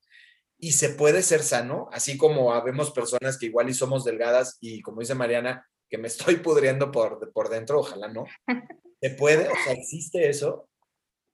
Eh, en realidad no, Dani. O sea, si una persona con, con un grado de obesidad eh, ya es una persona enferma, ¿no? Les puedo decir que, de hecho, la obesidad ya está considerada como una enfermedad. Antes lo veíamos como un, solo un estado físico, ¿no? Un estar gordito. Pero hoy en día la obesidad está considerada como una enfermedad metabólica, es decir, como una diabetes, como una hipertensión, como un problema cardíaco. Y, y a mí, yo estoy totalmente de acuerdo con la parte de ser eh, de quitarnos los estereotipos, ¿no? Totalmente de, de por qué no una persona eh, como Lizo, que es eh, talentosa, canta padrísimo, no darle la oportunidad de sobresalir solamente por el tema del peso, ¿no? Sin embargo, eh, como tú dices, ha sido como un arma de dos filos, porque también de ahí la gente se agarra, no, pues es que yo soy así, y así me quiero, y, y, me siento bien, ¿no? Ok, está perfecto que tengas muy buena autoestima y eso habla muy bien de tu salud mental, pero sabemos que también el estado físico, ya teniendo un grado de obesidad, no eres sana. Entonces también tenemos que comprender que, ok, vamos a dejar que sobresalga, por ejemplo, en este caso, esta, esta artista, pero vamos a apoyarla, ¿no? Para cambiar su estado físico, como lo hizo Adele en algún momento. Adele también es una, se me hace una de las mujeres más guapas aparte del mundo, tiene un talento increíble y cuando salió ella tenía un grado de obesidad importante. Ahorita que se, que se determinó, que tuvo creo que hay una ruptura amorosa que le hizo motivarse y decir, tengo que ponerme súper padre, tengo que comer mejor, se puso a hacer ejercicio y bajó impresionante de peso, ¿no? Creo que también nos dio una lección de, de que también eso es amor propio y que debemos de ver por ese lado. Digo, sí está bien, eh, llegar a lo mejor a una meta realista, decir no voy a ser tan delgada, pero voy a llegar a una complexión donde sea saludable, que aparte de que me sienta bien, tenga seguridad en mí misma, me sienta cómoda y aparte me, me, me veo saludable y estoy saludable, creo que es el punto donde deberíamos de llegar todos, ¿no? No, no querer imitar a la otra persona, sino ser nosotros mismos y llegar a un punto donde en realidad nos sintamos cómodas con nosotros no comparándonos, no igualando a otra persona, ¿no? ¿Quién no quisiera ser Jennifer López, por ejemplo? Sí. Pero pues bueno, O sea, se la pasa bailando todo el día, haciendo ejercicio, de eso vive. Desafortunadamente no tengo yo el tiempo, ¿no? Ni, el, también seguramente. Ni la genética, exacto. Nunca voy a tener las caderas que tiene ella, ¿no? Porque aparte yo soy mexicana, ella es, creo que, no me acuerdo que... Puertorriqueña. Exactamente. Puertorriqueña, ¿no? Las, las puertorriqueñas tienen caderas impresionantes. Entonces, creo que tenemos que ser realistas. Realistas, no imitar a nadie, sentirnos cómodos y ser saludables. Eso es lo más importante. Oye, Ilse, pero entonces de plano, es que, es que esto es muy fuerte, a mí, a mí esto me, intriga, porque entonces de plano, y, perdón que agarre a Lizo de ejemplo, pero pues es la, persona que, ahorita es la, la, que representa, yo creo que el body positivity a, todo, ¿no? Claro. Este, o sea, definitivamente, tú crees, o sea, si a ojo de buen cubero, no hay forma que Lizo no tenga secuelas de estar eh, en el peso en el que está. Sí hay, hay una secuela, sin duda alguna, este, Dani. Seguramente sus hábitos alimenticios no son los mejores, ¿no? Y, y en realidad sí, sí debe de haber algo de trasfondo en, el tema de la obesidad. Muchas veces no nos damos cuenta, pero también la salud mental está afectada en la mayoría de los pacientes con obesidad y, se, y se desafortunadamente se ve reflejado en el peso de una persona. Pero sin duda alguna, una persona con obesidad ya es una persona enferma y no es saludable en ninguno de los aspectos. O sea, claro, a lo mejor ahorita Lizo es una persona joven y no tiene enfermedades, pero yo puedo decirte que esa obesidad en unos 10, 15 años puede desencadenar otras situaciones, ¿no? Entonces, en realidad no hay manera de que una persona con un grado de obesidad sea saludable. Eso sí, desafortunadamente no, no hay y no, no existe, ¿no? Y sí, porque, porque hay que pensar que también, o sea, como dices, ahorita Lizo está joven y en, el, y en la juventud, pues tienes, tus huesos están bien, tu, tu eh, todo lo motriz está bien, pero pues igual iba a llegar un momento cuando Lizo ya está, o sea, que es el proceso natural de las personas, ¿no? Que, que ya no vas a poder moverte tanto porque ya no nada más es el, el, el, o sea, ya es un tema de huesos, de, pues de edad, pues ya no va a tener ese ritmo de vida, ¿no? Ya no va a estar bailando en el escenario. Y entonces en este sedentarismo obligado, digamos, ¿no? O, o, el ritmo de vida que baja por la edad, pues entonces ya va a empezar a tener consecuencias. Y es que es muy feo, la verdad, porque estaría increíble que pudiéramos decir, pues vale madres, ¿no? O sea, tú sé este, el famoso, sé el gordito feliz y ama tu cuerpo y bla, bla, bla. O sea, sí, estaría, estaría buenísimo que, que pudiéramos decir eso, pero, pero pues sí, o sea, es como dices, o sea, definitivamente hay una, pues hay afectaciones de salud. Y hay afectaciones de salud, sea tu complexión como sea, o sea, y volvemos a lo mismo, ¿no? Puede ser un flaco que porque tu metabolismo es rápido, no sé cómo, cómo sí, que, que tienes buen metabolismo, te mantienes delgado, digamos, pero comes muchísimas porquerías, pues seguramente va a haber algo ahí adentro que no te estás dando cuenta que te está pasando, ¿no? O sea, como yo me acuerdo, tenía una compañera eh, en el trabajo, era flaquísima, o sea, era un palito, y todos los días su desayuno era Coca-Cola, ¿eh? O sea, Coca-Cola todo el día, todo el santo día.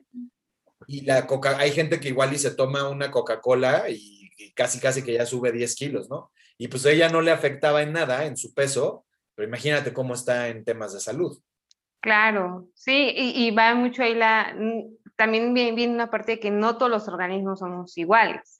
Eh, hablando, hablábamos hace rato del sexo, ¿no? Hombres y mujeres completamente diferentes. Pero entre mujeres tampoco es como que yo tenga el mismo metabolismo que Mariana o Mariana que el mío, ¿no? Las dos podemos absorber, digerir de manera diferente las cosas, los nutrientes.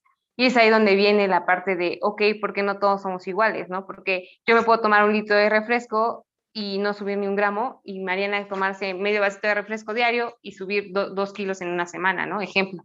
O sea, claro que es dependiendo de cada persona, pero desafortunadamente eh, el problema es que anteriormente solo veíamos como al sobrepeso o, o, a la obesidad como el problema grave, ¿sabes?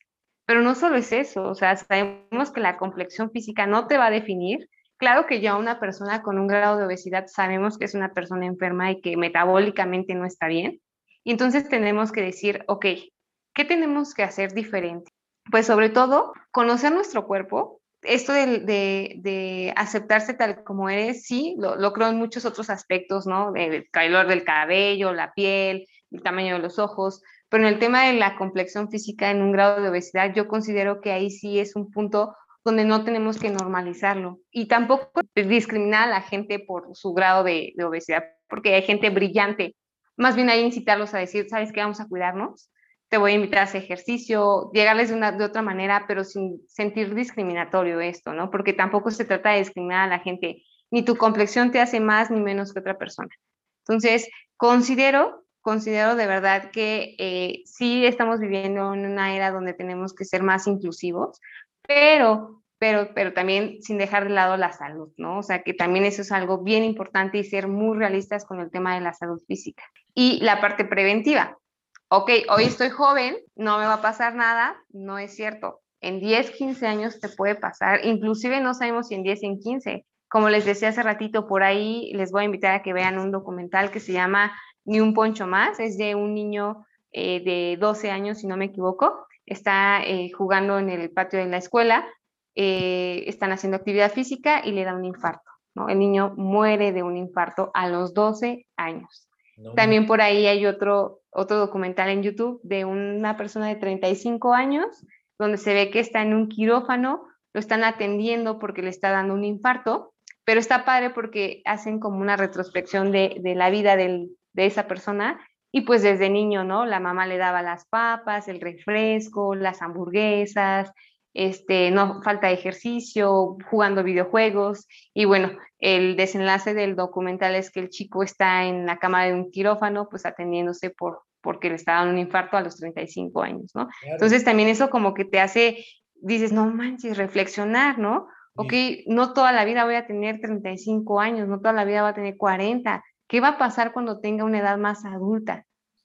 ¿A dónde voy a llegar con, con el estilo de vida que estoy teniendo actualmente, ¿no? Entonces, sí, de verdad, creo que tenemos que hacer un análisis, ¿no? Y no lo hagan solamente por la parte de la complexión física, eh, la imagen, sino más bien por un tema de salud. ya si te quieres ver más padre, pues bueno, creo que todos queremos vernos mejor, ¿no? Claro, claro, es que es eso, o sea, es eso. Eh, creo que eh, el, el, clavo está en ese, en lo que, lo que acabas de decir. O sea, lo preventivo, para, para quienes, quienes nos escuchan que no han llegado a los 30 o que están en los 30, eh, pues es eso, o sea, piensen, piensen a futuro, ¿no? Es un tema preventivo. Nadie está diciendo, o sea, la, aceptación del cuerpo está, está bien, o sea, la aplaudimos, e insisto, somos super body positivity, pero obviamente si tú empiezas a notar que tu salud está mermada por el estilo de vida que llevas y que si te cansas en subir tres pinches escalones y que si te sientes súper cansado, ¿no? Que es algo que a mí me pasa mucho luego, ¿no? Que, que digo, no manches, ¿por qué me siento tan agotado? Si no he hecho nada y, y es como, pues claro, pues si tragué súper mal y no moví un dedo hoy porque no pude despertarme a la hora que me tenía que despertar, pues obviamente tengo este impacto en mi salud, ¿no? Y nos sigue gustando liso y la amo. Claro, y canta padrísimo y es una super artista. Es una super artista y es súper carismática, pero pues sí, o sea, igual, o sea, no sabemos la vida de, de Liso, no sabemos cuál es el, su, el resultado de su check-up que se tiene que estar haciendo todo el tiempo. No es discriminar, ¿no? Pero quizás también es cuestionarnos, oigan, o sea, está bien no cuestionar eh, la, la, salud de estas personas que tienen sobrepeso, o sea, está bien que hagamos, que nos hagamos de la vista, ay, iba a ser nunca antes, mejor dicho, de la vista gorda, de la vista gorda con, con, con, las personas que tienen sobrepeso y que están ahí en el spotlight. O sea, no sé, es, es un tema muy controversial y como muy delicado. Paz, si, si, si, nos damos cuenta, o sea, todas las personas que, que, que están en el spotlight, spotlight y que, algún, en que en algún momento fueron de complexión no sé, robusta o tenían cierto grado de, gordura, eh, han terminado bajando de peso. Yo creo que también deben saber qué repercute, ¿no? En la, en la, por más que dijeran y por más que los hayan tomado como modelo de, body positivity y todo eso, a lo mejor también sí, sí, sí tenían alguna cuestión de salud y, han terminado bajando a, a este... Rebel Wilson. Rebel Wilson es ahorita la comediante esta de, Pitch, de Pitch Perfect, la australiana, que es cagadísima. y que toda su carrera, y es que es eso, ¿no? O sea, toda su carrera la hizo, toda su carrera, Pues, todas sus, o bueno, no todas, pero la mayoría de su, de su comedia era relacionada con su peso. Por el peso. Y ahorita está delgadísima. Y tú ves Sí. su, la sigo en Instagram y tú ves su Instagram y se ve súper guapa y todo. Y mucha gente se le fue encima porque fue como, ¿por qué estás dejando de ser esa persona? Eres como un ejemplo para nosotros de body positivity. Pues sí, pero ¿quién quita que Rebel Wilson fue a dar al hospital por algo, ¿sabes? Y no lo ha contado. Claro. ¿Quién quita que Rebel Wilson se estaba, se estaba este, cansando de subir tres escalones y se cansó, ¿no? De, de sentirse así. Sí, sí, sí. Claro, es- porque no, no, no muchas, no sabemos muchas veces qué hay detrás de, ¿no? O sea, no sabemos Claro. qué hay detrás de esa persona. O Claro. aparentemente las vemos bien, pero sabemos que dentro de hay muchos otros factores que a lo mejor no están en sintonía y que no están bien del todo. Entonces, eh, yo creo que nadie se siente a, mm, a gusto de que se burlen de su peso, ¿no? O que bromeen acerca de su imagen. O sea, a lo mejor sí, a lo mejor sobresalió sobre, con eso en, en la fama, pero no sé si esto a lo mejor mentalmente había ya sido del todo saludable, ¿no? Y llegó un punto donde dijo, ¿sabes qué? Ya no, o sea, ya no quiero, quiero ser una persona diferente, más saludable y que no me conozcan por mi peso, ¿no? Que me conozcan por otro tipo de talento. Y está bien, es, es aceptable. Lo importante es sentirse bien, también. donde te sientas cómoda y no imitar, ¿no? Lo que yo decía hace ratito, no irnos con la idea de que tienes que tener el super cuerpazo, tienes que llegar a una meta alcanzable para ti, para tu tipo de cuerpo y donde te sientas cómoda, no, no hacerle caso a los demás, ¿no? No llevar una, un estereotipo de, de cuerpo, un estereotipo de salud. Donde te estés saludable, donde estés comiendo bien, donde te sientas este, a gusto, donde te puedas poner la ropa que te gusta, donde puedas sentirte segura y ahí, o sea, y si, no sé, son 10 kilos menos, 5 kilos menos, está bien, no hay por qué hacerlo más. Ahí, yo les voy, a, les voy a recomendar ahorita, ahorita si ya tienen HBO Max, eh, hay una serie buenísima de comedia que se llama Shrill. S No la he visto. I L L. ¿Ya la viste? La, ve, ve- vela, vela. Tú tú también vela, me dice. Está buenísima. Es con Adie Bryan. Es una alumna Ah. de Saturday Night Live. Y la serie, yo creo que obviamente tiene algo de biográfica. O sea, no sé si tal cual es biográfica. Bueno, más bien no, no es tal cual biográfica, pero pues es de ella. Ella es, tiene sobrepeso. Es una, es una actriz, una comediante con sobrepeso. Y mucha de la serie habla de, eh, de cómo se enfrenta en su vida diaria con su sobrepeso, obviamente desde un punto de vista de mucha comedia, pero también tiene muchos momentos como muy emocionales.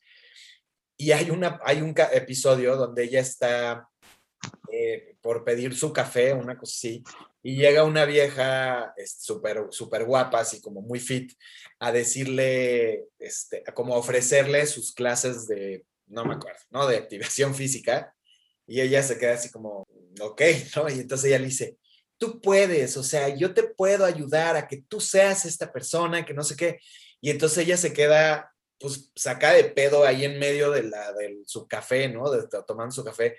Y ella le dice, y le dice, es que tú vas a poder, o sea, yo sé que lo tienes en ti, bla, bla, bla.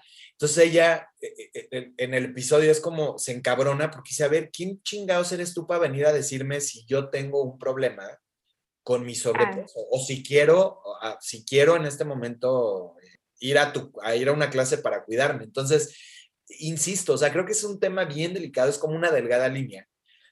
Sí. Porque sí. obviamente esta serie es de- sobre body positivity al 100%, al 100% la serie. Y véanla, de verdad, véanla. Yo creo que va a estar interesante, Ilse, que tú lo veas como desde, este, desde tu punto de vista de, de- de doctora en nutrición, ¿no? O sea, de, de nutrióloga, cómo lo percibes. Pero a mí me gustó mucho porque creo que ahí era, ahí más bien creo que era el tema de que, a ver, yo no te estoy preguntando, yo no me acerqué contigo, experta en, en ejercicios y en nutrición, a, a- a decirte cómo me ves o cómo me evalúas. Tú te, tú te diste a la tarea de suponer que yo quiero bajar de peso. Y creo que ahí está el punto. Si tenemos, si tenemos amigos, conocidos, eh, familia que están en sobrepeso, please no lleguen a sugerirles absolutamente nada si ellos no te abren la puerta a que tú les digas. Porque tú no sabes el daño que les puedes hacer mentalmente y emocionalmente. Y si tú no sabes si ellos quieren tomar la decisión de cuidarse en ese momento, o sea, Claro. ¿no? O sea, la decisión de estar bien es de cada persona. ahí es como esta, este tacto y este sentido común de, a ver, si la persona no te está invitando a que opines sobre su físico y su, su, sobrepeso o no sobrepeso, no tenemos por qué opinar nada, ¿no? Claro, totalmente. Esa, esa, persona en ese momento está bien. Igual y fue a hacerse un check-up aún teniendo sobrepeso y el check-up salió perfecta, ¿no? ¿Quién sabe? Ah. Entonces, hasta que esa persona no tenga algo por su propio... Decisión, ganas, ¿no? Ir, ir a cuidarse o empezar a cuidarse, no es nuestro pedo cómo está la persona de lado. O sea, no es nuestro pedo. Creo que eso es lo que, lo que tenemos que, o sea, concluir como con, con esta parte. Y bueno, regresando un poquito más a temas así de nutrición, Ilse, y creo que a, Mariana le interesa también saber esto. Y Miguel, tú también ahorita das preguntas, porque sé que también te, te, sacaste unas preguntas ayer, ayer en la noche, pero el tema de las dietas de moda, Ilse, que es, que es interesantísimo. ¿Cuáles son las dietas que, que, están de moda ahorita entre los chavitos? O bueno, no necesariamente entre los chavitos, pero ¿cuáles son las dietas de moda? ¿Y cuál es tu punto de vista acerca de estas dietas? Tenemos varias dietas de moda hoy en día, ¿no? Les voy a platicar a lo mejor de las más, más comunes o de las más famosas. No sé si han escuchado de, de la dieta keto. ¿Han escuchado acerca de la dieta keto? ¿Tú, Mariana, has escuchado de la dieta keto? Por supuesto que lo he escuchado. De hecho, mi, mi novia hizo la dieta keto por un tiempo y le, le, funcionó, le funciona muy, muy bien a ella, pero me parece muy, muy complicado hacerlo así como por ti mismo, si no hay como un acompañamiento, un acompañamiento constante y un acompañamiento que sepa, ¿no? Y me imagino que bajó mucho de peso, perdió grasa corporal, ¿no? Sí. Y, justamente ese es el, como el boom de la nutrición ahorita en la dieta cetogénica, ¿no? Porque, o keto, eh, muchas pacientes o muchas personas han estado intentando esta alimentación que justamente es disminuir una ingesta importante de carbohidratos y la alimentación se basa principalmente en proteínas y grasas.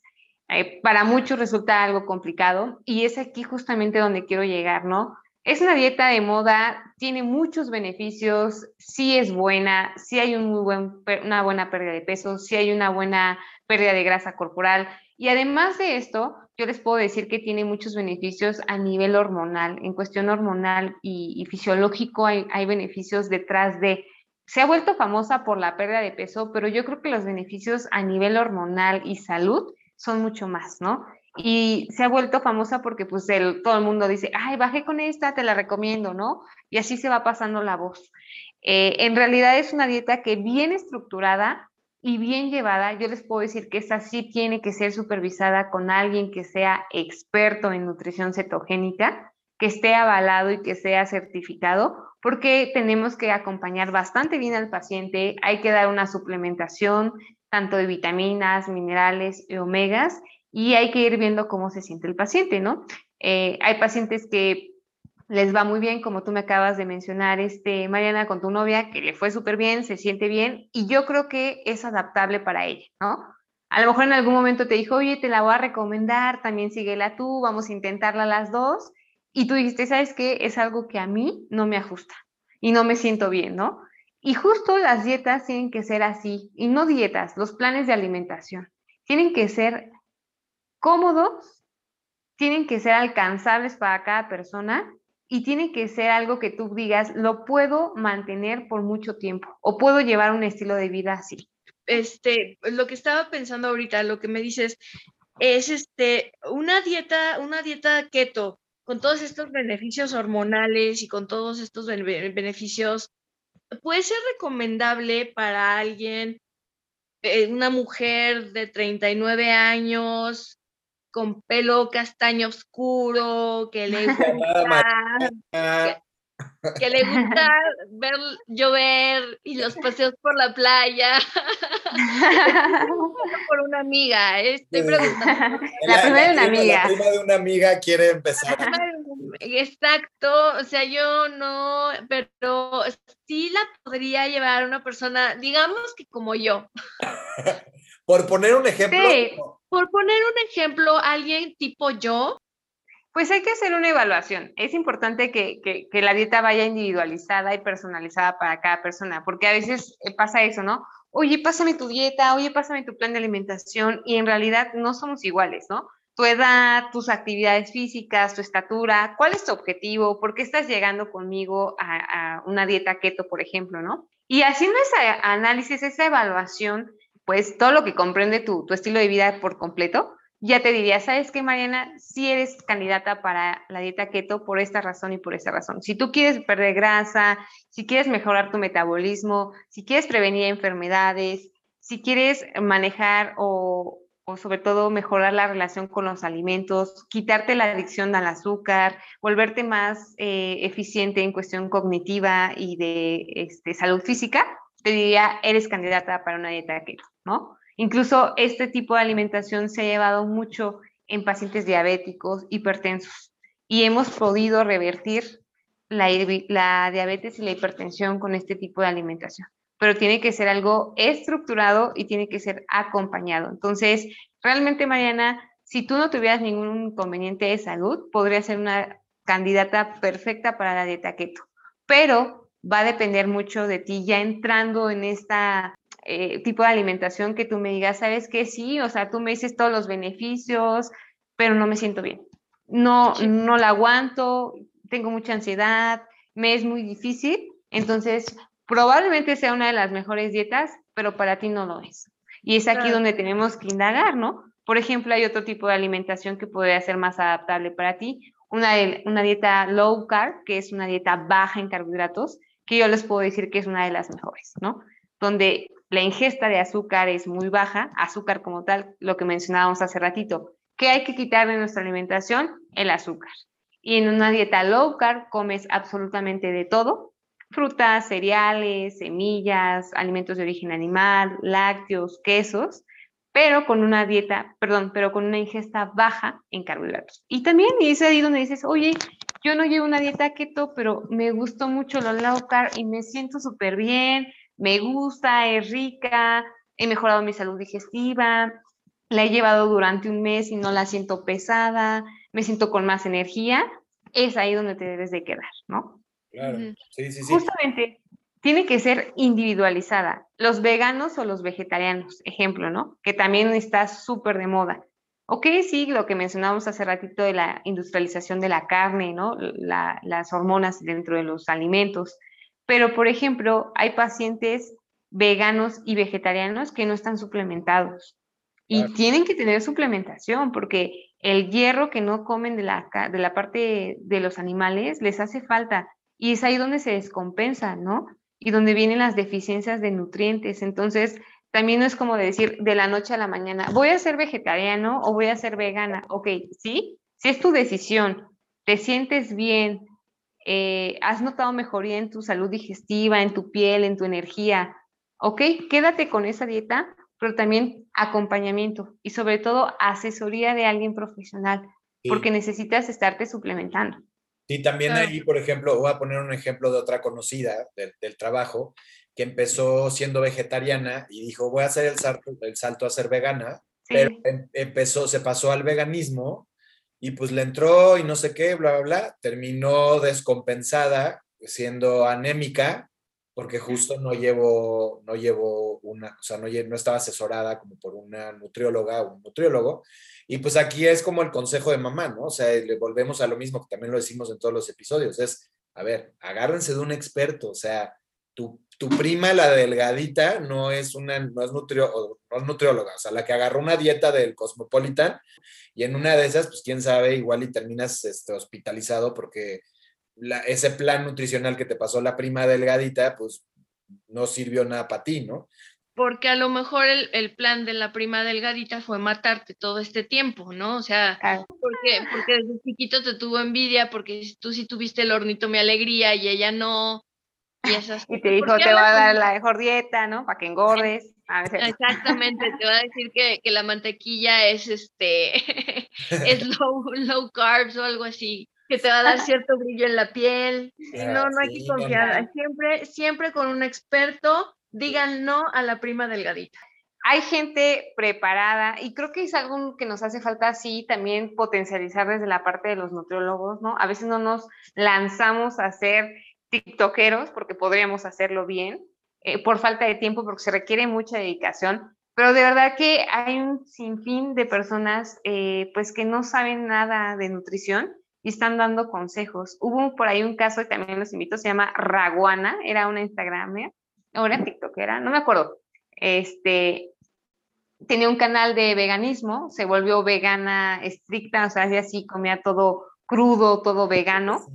Y justamente le tomaron una fotografía este, comiendo pescado, ¿no? Y todos así, no ves, o sea, ¿por qué comes pescado si eres crudivegana, no? Ya después salió diciendo que tuvo por ahí una descompensación muy grave, no podía embarazarse. ¿Vale? Sí, que estaba embarazada, una cosa así. Ajá, y que tuvo que empezar a comer este, alimentos de fuente de origen animal, pero dices, ok, entonces todo lo que les miente a la gente, imagínate una persona que la sigue y que hace todo lo que les dice. O sea, ¿en qué momento la vas a asesorar y le haces eso? Es que, ok, puedes tener anemia y necesitas este acompañamiento y si te quieres embarazar, híjole, creo que no es la mejor manera de hacer tu alimentación. O sea, no es la experta. No, y es como, como en todo este tipo, en, en todos estos, estos asuntos, la individualización y la personalización es la clave. Tú, Ilse, pueden, podemos ser muy similares en cuanto a complexión, físico, edad, etcétera, pero con que tengamos una hormona ahí de más, de menos, no sé, que una hormona loca que esté haciendo sus funciones mal, no sé, a ti te va a funcionar bien, a mí no me va a funcionar tan bien. Entonces, sí. O, como, como mi amigo, también en temas de actividad física, o sea, me estoy acordando de mi amigo Juanda, que por cierto, Juanda, no sé si ha escuchado este podcast, lo voy a regañar porque creo que no. creo, ¿eh? No creo, la verdad. No, no, no, yo no he visto ningún comentario. Hacemos, este es un llamado oficial a Juanda. Queremos sentir tu Juanda, escúchanos. Exacto, queremos le voy, a hacer un le voy a hacer un examen de este episodio para ver si sí lo escuché. Voy a decir que lo escuché, pero, pero Juanda, también en temas de actividad física, el buen Juanda, que es súper delgadito, este, se metió creo que a una clase de CrossFit y a la primera clase de CrossFit se jodió la, la mano, o sea, creo que a la primera levantada de los kettles, o kettles, ¿no? creo que no sé qué haya sido, pero se jodió la mano y estuvo, creo que le hicieron cirugía y estuvo como de incapacidad, no sé cuánto, entonces dices, pues claro, ¿no? Igual y también ahí el pinche eh, coach de, de CrossFit, ¿por qué no le dijo, oye, no, pues igual y ¿Sabes? O sea, también en, actividad física también es importante ver qué sí puedes y qué no puedes hacer, porque igual... No, y aparte a lo mejor acababa de llegar, ¿no? O sea, ya llevan ahí en CrossFit, no sé, cinco años y él acababa de llegar, no lo puedes poner a hacer lo mismo que hace el de cinco años ahí.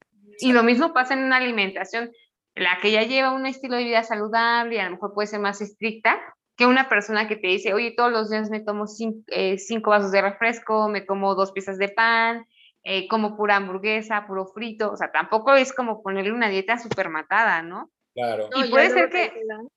Exacto. que está, que está entrenando para las, los Olímpicos, el nado, lo que va a atravesar el Canal de la Mancha, y tú siguiendo la misma dieta, ay, es que ya lo hace, yo voy a también poder comer tres hamburguesas a la hora de la comida, pero tú no vas a atravesar el canal de la Mancha. Claro, como, la dieta de Michael Phelps, ¿no? Que se hizo súper hace unos años, que era que tragaba como cerdo y todo es, no mames, pues yo quiero esa dieta. Pues sí, güey. Se comía como 7000 calorías, o sea, imagínense comer 7000 calorías. Pero bueno, los entrenamientos que llevaba, ¿no? Claro, o, la dieta de, de, La Roca, ¿han visto a La Roca? También el, ¿cómo se llama este actor? Dwayne, Dwayne Johnson. Eh, exactamente. ¿Han visto su alimentación? O sea, también las fotos que sube, se come como tres charolas de sushi con unos batidos de, en la licuadora así directamente. Creo que come un jabalí al día. Sí, no, o sea, es impresionante. Pero también el tipo de entrenamiento, ¿no? Digo, y, y también ahí la controversia de que no siempre lo que nos dan es lo real, ¿no? O lo que nos ponen en las fotos. O sea, también hay que ser un poco realistas. No, con y criterios. La que tiene el güey, obviamente, pues lo que, o sea, para, para sentir o sea, para nutrir ese cuerpezote que tiene. Claro. o sea, imagínate, Mariana, nuestra amiga Bere, comiendo lo que come la roca. O sea, va a terminar hecha una bolita en una semana, ¿no? Va a terminar. No, yo creo que todos terminaríamos hechos una bolita en una semana con ese tipo de alimentación. Definitivamente. Entonces, o sea, el punto es ese, ¿no? El punto es ir con... Individualización. Individualización, ir con un experto y experta, nada de que a ver quién, pásame lo que, ¿Qué, flaquillo estás? A ver, pásame lo que comiste. Pues no. ¿Qué haces? ¿Qué te tomas? ¿Qué tomas? Pues yo le quisiera preguntar a Juanda justo qué, qué, come, porque está súper flaquito, lo acabo de ver y está súper flaquito. Pero bueno, saludos, Juanda. Otro llamado a Juanda para que nos y, y, también con esto, eh, yo acabo de conocer a una persona que, que ya hizo de la, del, del keto. Para empezar, sabemos que una dieta no es un, un o sea, una dieta es tu dieta, ¿no? O sea, tu, tu forma de comer, tu, tu relación con la comida, ¿no? De que quiero bajar de peso y por tanto tiempo voy a hacer esto, voy a hacer, eh, o sea, la dieta es lo, lo que comes tú en general, ¿no? Tu dieta es... La dieta no es quiero bajar de peso para la boda de, amiga. Sí, no, la dieta es lo que comemos día con día, o sea, lo que, los alimentos que consumimos durante todo el día, a eso le llamamos dieta. Exacto. Entonces, esta persona ya no, ya no, no es tanto que, use el, el, el, bloqueto para bajar de peso, sino que ya hizo de lo, del objeto su dieta, no su estilo de vida. Y eso es otra pregunta. ¿Es como sostenible eso? ¿Eso es posible? Sí, efectivamente, antes se pensaba que la dieta keto solamente era para la parte de la pérdida de peso y nada más, ¿no? O sea, llegando a una pérdida de peso, a tu meta, se tenía que regresar a un estilo de vida normal o a una alimentación este, ya con todos los grupos de alimentos. Pero eh, les puedo decir que he conocido a personas que llevan 20 años, a 15 años con dieta keto. Son, los dos son nutriólogos. Este, hace poco tuve la oportunidad de tomar una certificación en dieta cetogénica y me abrió mucho el panorama en el sentido de este tipo de alimentación. No quiero decir que soy proqueto, porque también estoy abierta a otro tipo de, protocolos. Como les digo, no, no lo keto es para todos, pero sí este, creo y, sin duda alguna es una alimentación que se puede sostener por mucho tiempo y que además te ayuda a prevenir enfermedades. Entonces, siéntanse con la confianza de que si ustedes quisieran iniciar un protocolo keto y llevarlo como un estilo de vida, se puede hacer pero tienen que llevar un acompañamiento. Sobre todo, como les digo, hay que suplementarse, hay que adaptarlo, porque ya cuando llegaste a un, a un tope de, disminución de peso, ya podrías alcanzar unas, una ingesta calórica un poquito más alta, sin dejar el protocolo de keto, pero ya nada más para mantenimiento. Y eso funcionaría perfectamente. Entonces, no le tengan miedo. Se puede llevar por mucho tiempo, como un estilo de vida. Oye, Ilse, y hace ratito mencionaste, eh, se me, quedó, me quedé con eso, de que para, que para ti como la mejor opción de una dieta es la low carb, ¿verdad? O sea, esas, ¿consideras que es como la más adaptable a todas las personas? Sí, porque no es tan drástica la disminución de los carbohidratos. Ejemplo, en una dieta eh, keto se disminuye la ingesta de carbohidratos entre 20 y 50 gramos al día. O sea, es muy, muy, muy bajita en carbohidratos.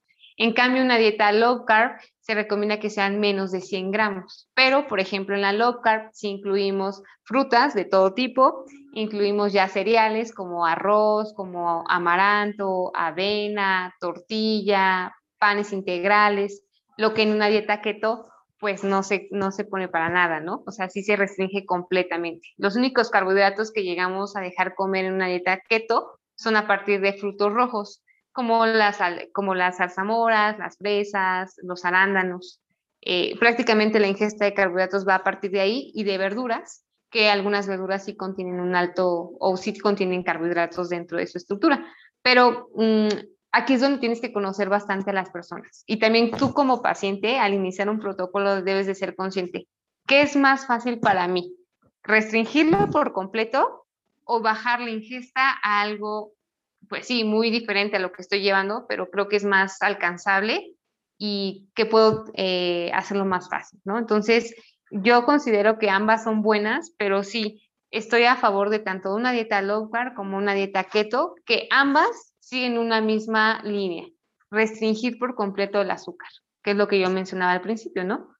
Ahora, ¿qué, cuál de estos protocolos o, de los protocolos de los protocolos que tú conoces como, como especialista en nutrición eh, que tengan mayores beneficios para una mujer como yo. o sea, en mi caso, de hormonas y todo esto, una mujer que va a entrar... Una consulta para ti, por favor. Sí, es, más, si nos pueden dar privacidad a y a mí. Digo, creo que, creo que tenemos muchas, eh, muchísima gente, mujeres que nos escuchan y que están en la edad de voy a empezar a subir, eh, la menopausia, eh, los estrógenos, bla, bla, bla. ¿Hay algún protocolo que te pueda ayudar con eso? Sí, justamente eh, la dieta keto, por ejemplo, otro de los de las personas en las que los aplicamos en las, en las personas menopáusicas eh, o con el climaterio. Antes de iniciar la, la, parte de la menopausia, que ya es arriba de los 50 años, y esto, bueno, depende de cada persona. Hay personas que inician con su proceso de menopausia mucho antes, desde los 40 a 45 años. Pero antes de, de entrar a la menopausia hay algo que se llama climaterio, y es donde también empiezan cambios hormonales, ¿no? Por ejemplo, cambios en nuestro periodo menstrual, eh, pérdida de cabello, acumulamos más fácilmente grasa, empezamos a, bajar los niveles de estrógenos, que son nuestras principales hormonas, entonces comienzan a disminuir y entonces comienzan otra serie de cambios, ¿no? Aquí engloba muy bien la dieta cetogénica, porque hay una regulación hormonal en todos los sentidos sobre todo porque cuando nosotros tenemos ingestas altas de azúcar, hay niveles altos de insulina. La insulina es la hormona que se encarga de regular el azúcar en las células y la lleva y la convierte en fuente de energía. Pero en pacientes que comienzan con cambios hormonales, por ejemplo en el climaterio, en la menopausia, esto, los niveles altos de insulina hacen que acumulemos más fácilmente grasa corporal y aquí es donde las mujeres nos hacemos más propensas a desarrollar enfermedades como una diabetes, un cáncer o, por ejemplo, una descalcificación de huesos importante por todos los cambios hormonales que hay. Entonces, claramente una alimentación cetogénica donde mantenemos una ingesta baja en carbohidratos, hay niveles bajos de insulina, esto produce que trabaje tu cuerpo y que oxide más fácilmente las grasas, evitando la acumulación además de prevenir en un futuro una diabetes. Y además contrarrestar los otros cambios como la pérdida de cabello, la sudoración excesiva, la pérdida del periodo menstrual, pues tiene beneficios a partir de la alimentación, porque como les digo, nuestro cuerpo funciona mucho mejor oxidando grasas, que es la, la parte de la dieta cetogénica, y ocupando proteínas que son para el buen funcionamiento del músculo, la producción de hormonas, la producción de enzimas, y todo el proceso hormonal que lleva este, esta etapa, ¿no? Entonces, sí, una dieta cetogénica sería muy buena en esa etapa y bien, si la paciente considera que no es algo fácil, puede empezar con una dieta low carb y quedarse en ella, ¿no? Aparte de iniciar, por ejemplo, un protocolo también de hacer ejercicio. ¿Y qué les voy a decir? Algo bien importante. ¿Cómo podemos eficientizar nuestra pérdida de peso y nuestro cambio de composición corporal? a veces tenemos la creencia que tenemos que irnos a correr y hacer horas de ejercicio cardiovascular. Yo les puedo decir que el ejercicio con peso, o sea, con fuerza, entrenamiento de pesas, es una mejor herramienta, sobre todo porque ayuda a preservar la masa muscular, algo que comienza con la edad. Cuando nos vamos haciendo más grandes, no sé si les ha pasado ya en una edad geriátrica, y eso es algo muy avanzado, los viejitos se quedan flaquitos, y, realmente se quedan solamente con la grasita corporal, pierden mucho su músculo. Se hacen chiquitos, ¿no? Como que se, van. se hacen chiquitos, ajá. Y eso tiene que ver pues con la falta de actividad física, la, la edad. Pero, por ejemplo, en edades más jóvenes, como en este caso los 30, los 40, es cuando tenemos que preservar esa masa muscular.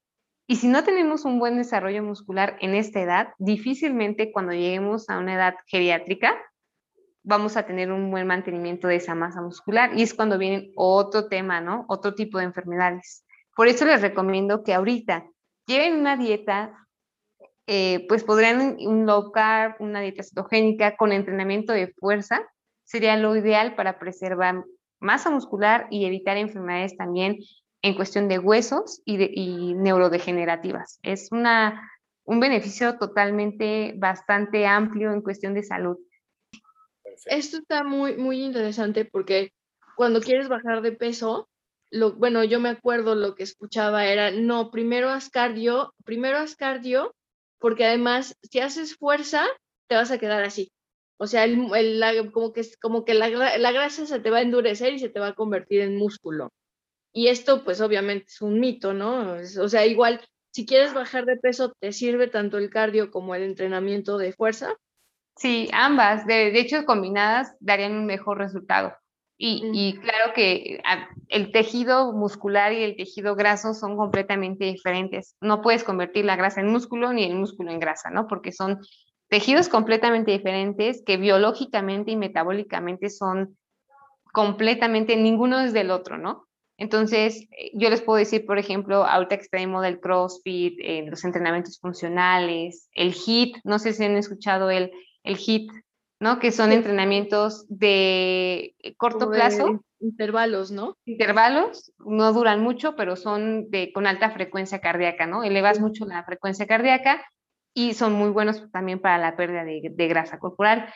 Un protocolo de alimentación, o sea, cambiando hábitos, entrenamiento de fuerza y entrenamiento de HIT o funcional o cardiovascular como correr, como saltar la cuerda, funcionaría perfectamente sobre todo si queremos hacer cambios en cuestión de la composición corporal, ¿no? Es decir, perder grasa corporal o incluso mejorar mi rendimiento físico. O a lo mejor yo no tengo un tema de grasa corporal, pero tengo mi masa muscular muy baja. Ah, bueno, pues también funcionaría mucho más un entrenamiento de este tipo para aumentarla, junto con un acompañamiento pues nutricional, ¿no? Como les decía, aquí va a ir enfocado en lo que quiera lograr cada uno, porque todos somos diferentes, ¿no? En mi caso, a lo mejor yo quiero perder grasa y quiero ser más musculosa, o no, o sea, me quiero quedar con mi grasa, pero quiero aumentar músculo. Pues bueno, tiene que ser diferente mi alimentación a la de Dani o a la de Mariana, ¿no? Cada protocolo tiene que, ir individualizado. Pero sí, Mariana, serías una buena candidata. Date la oportunidad. Si tienes ahí este, a tu novia que te pueda asesorar y que puede, y que aparte eso es algo bien importante también, la pareja, ¿eh? O sea, a veces los pacientes dicen, oh, yo quiero bajar, pero no inventes, o sea, mi novio todo el tiempo quiere comer hamburguesas, todo el tiempo me lleva a los postres, todo el tiempo me lleva el café, o sea, ni cómo hacerle, ¿no? Y, yo creo que el hecho de que tengas una pareja que te impulse y que te diga, oye, mira, anímate, o vamos a hacerlo juntas, o vamos a, tratar de cambiar, vamos a hacer ejercicio, vamos a, a, cambiar las salidas algo más saludable, o nos ponemos a cocinar algo aquí en casa, o buscamos la opción de vamos a ir a comer a algún lugar y aún así podemos estar en nuestro protocolo de alimentación. Eso es algo bien padre, cuando la pareja te acompaña y que se suma como a este cambio de hábitos. Yo, la, neta, la neta es que ahí, por ejemplo, mi novio, ¿no? Es Chovy, es Chovy. Chovy. Cero, cero, o sea, no, no puede con las dietas, no puede con un régimen nutricional y pues no le gusta hacer ejercicio. Entonces el combo, el combo completo para, para que sea chubby, básicamente. Entonces, pero la neta es que yo soy, yo como muy mal y yo soy muy antojadizo. O sea, yo tengo muchos, muchos antojos de azúcar, de, de comida, de la comfort food. Entonces, pues obviamente, la verdad es que yo no le ayudo a él a que pueda mejorar su alimentación pero ahí también creo que es, tiene que ver con la persona. O sea, si él un día llegara, o sea, yo, yo les juro que si él un día llegara me dijera, ¿sabes qué? A partir de mañana, neta, ya quiero cuidarme, o sea, ya quiero que le bajemos a esto y a esto, pues yo me le uniría, porque pues obviamente, como dices, ¿no? La consecuencia es que a mí también me ayudaría. Pero pues mientras él no tenga esta eh, necesidad o que no quiera hacerlo, pues yo sigo con mis antojos y pues él me lo llevo entre las patas, ¿no? Pero creo que justo es como tener estas pláticas de pareja y decir, a ver, hacia dónde queremos ir o a mí ya me está afectando esto, creo que es un gran, qué mejor aliado o aliada que la pareja para ir como por un camino de bienestar. Este, oigan, les voy a decir, ya sé que yo siempre soy el party pooper, soy el que suena la chicharra y, y es más, yo creo que si les parece ahorita hacemos como la mesa redonda de conclusiones, entonces empiezo yo o sea, no les estamos diciendo a las personas sean flacos, o sea, sean flacos o sean delgados o tengan este estándar de que la belleza y, la, y el bienestar es estar flaco. No, o sea, no se vayan por ese lado, es sean saludables, o sea, amor propio, amor propio y quererse es estar bien y estar bien es estar saludable. Entonces yo creo que esa es mi conclusión, o sea, no le tengan miedo a dar el primer paso. Es una chinga, sí, sí es una chinga, pero pues la vida es una chinga. Y la comodidad, desafortunadamente, pues nos lleva, eh, la mayoría de las veces nos lleva a algo no tan bueno. Entonces, rétense, también es eso, es retarse, o sea, es retarse a, a ser más saludable, punto. Y más, pues a nuestra edad, que pues ya vamos, que Mariana ya está, ya empezó con el climaterio. Eh, ya, creo que ahorita que, ahorita que lo estaba diciendo como de, este, cambios en, en tu ciclo menstrual, pérdida de cabello, iba check, check. Hola, yo menopáusico creo que estoy desde los 20 años, Migis. Tú también me conoces ya menopáusico, ¿no? Ya es algo mío.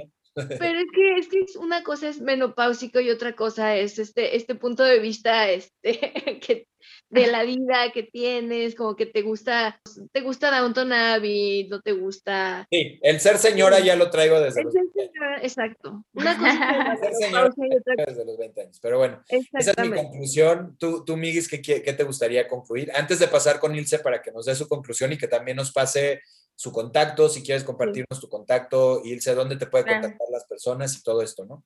Vas, Miguis. Pues yo eh, como, como conclusión de, este, de este episodio podría sacar que es una, es una frase que tengo muy, muy, muy metida.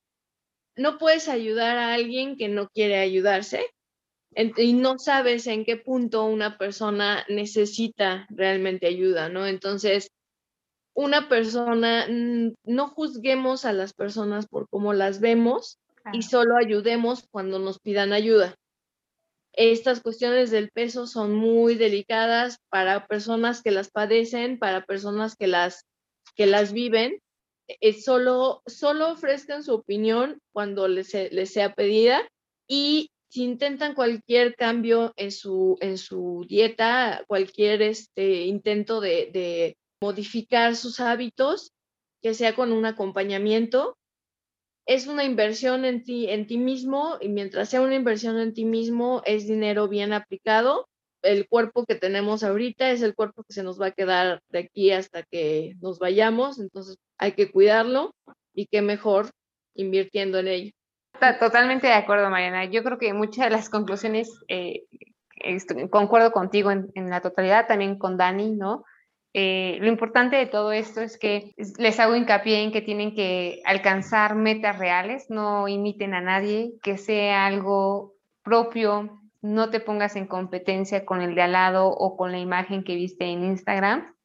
Asesórate, es la importancia de ir con, con alguien que te pueda, un especialista en nutrición, ¿no? que, que pueda asesorarte durante todo el camino, que te pueda decir qué protocolos hay de alimentación para ti, y que no lo sigas por la moda, ¿no? De hablamos de la dieta cetogénica y ay, como la hablaron de eso, ya la voy a seguir. O una dieta vegana porque mi amiga, la prima es vegana y ya de moda o se ve o se ve cool, ¿no? Ser vegano hoy en día, es como machic. O sea, no, no, hazlo por ti, algo que, que de verdad eh, te funcione, te sientas bien. La alimentación que decidas llevar tienes que, que hacerlo por decisión propia, no por, no por imitar y donde te sientas cómoda, cómodo, donde la puedas llevar por mucho tiempo y que no sea difícil para ti. Que lejos de sufrirla digas, disfruto comer de esta manera, me siento mejor, he mejorado mi digestión, he mejorado mi climaterio, he mejorado mi pérdida de cabello, tengo más energía, me siento con más, eh, con un mejor estado de ánimo, porque también hasta la, la alimentación se puede ver reflejada en el estado de ánimo y aparte me estoy viendo increíble, ¿no? O sea, estoy bajando de peso, me compré una talla menos, es ahí donde se deben de quedar. Entonces yo los invito sobre todo a que hagan estos cambios no solamente por imagen, sino por prevención. Y créanme que la prevención no importa si tengo 30, si tengo 40 o si tengo 50 años, porque también puedo decidir cambiar hasta los 50 años y el resto de mi vida, que me quedé 60, eh, perdón, 20, eh, 30 años más, vivirlos de una manera plena.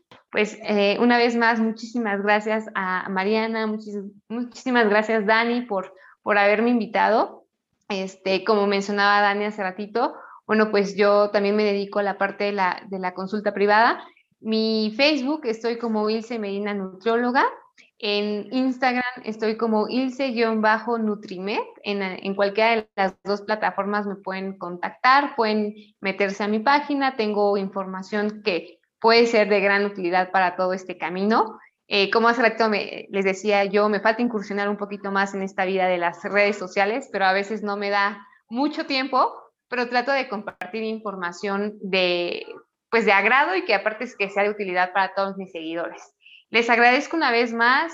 Cualquier duda, pregunta que tengan o me quieran escribir por Facebook o por Instagram, de verdad siéntense con la confianza. Eh, siempre respondo las dudas que me hagan las personas. Entonces, muchísimas gracias por la invitación a ambos y espero que tengamos mucho más oportunidades para seguir platicando porque pues el campo de la nutrición y la salud y el bienestar es muy amplio. Muchísimas gracias. Gracias, por, por, haber aceptado esta invitación. La verdad es que está, está padrísimo el tema, ya está interesantísimo y definitivamente, o sea, cuenta con que te vamos a llamar para, para una, un inciso B también de este episodio. Eh, muchísimas gracias a quienes nos están escuchando por escuchar este episodio. Esperamos que les, hubieran, les, les hayamos podido ayudar en algo, que hayamos tenido un impacto positivo.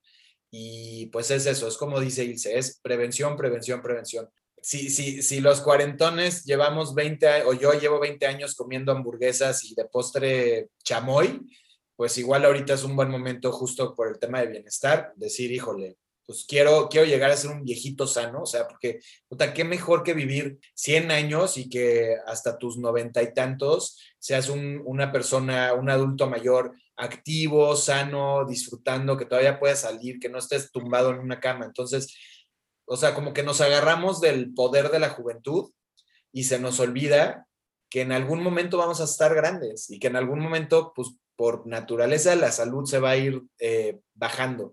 Entonces, pues muchísimas gracias, Ilse, gracias, Miguis, otra vez por haberse conectado. Gracias. Eh, nos escuchamos en el próximo episodio, probablemente nuestro último episodio de esta temporada. Pero bueno, muchísimas gracias, señoras, señores que nos están escuchando y nos escuchamos a la próxima. Adiós. Gracias. Gracias. Hasta luego. Cuídense mucho. Bye. Bye.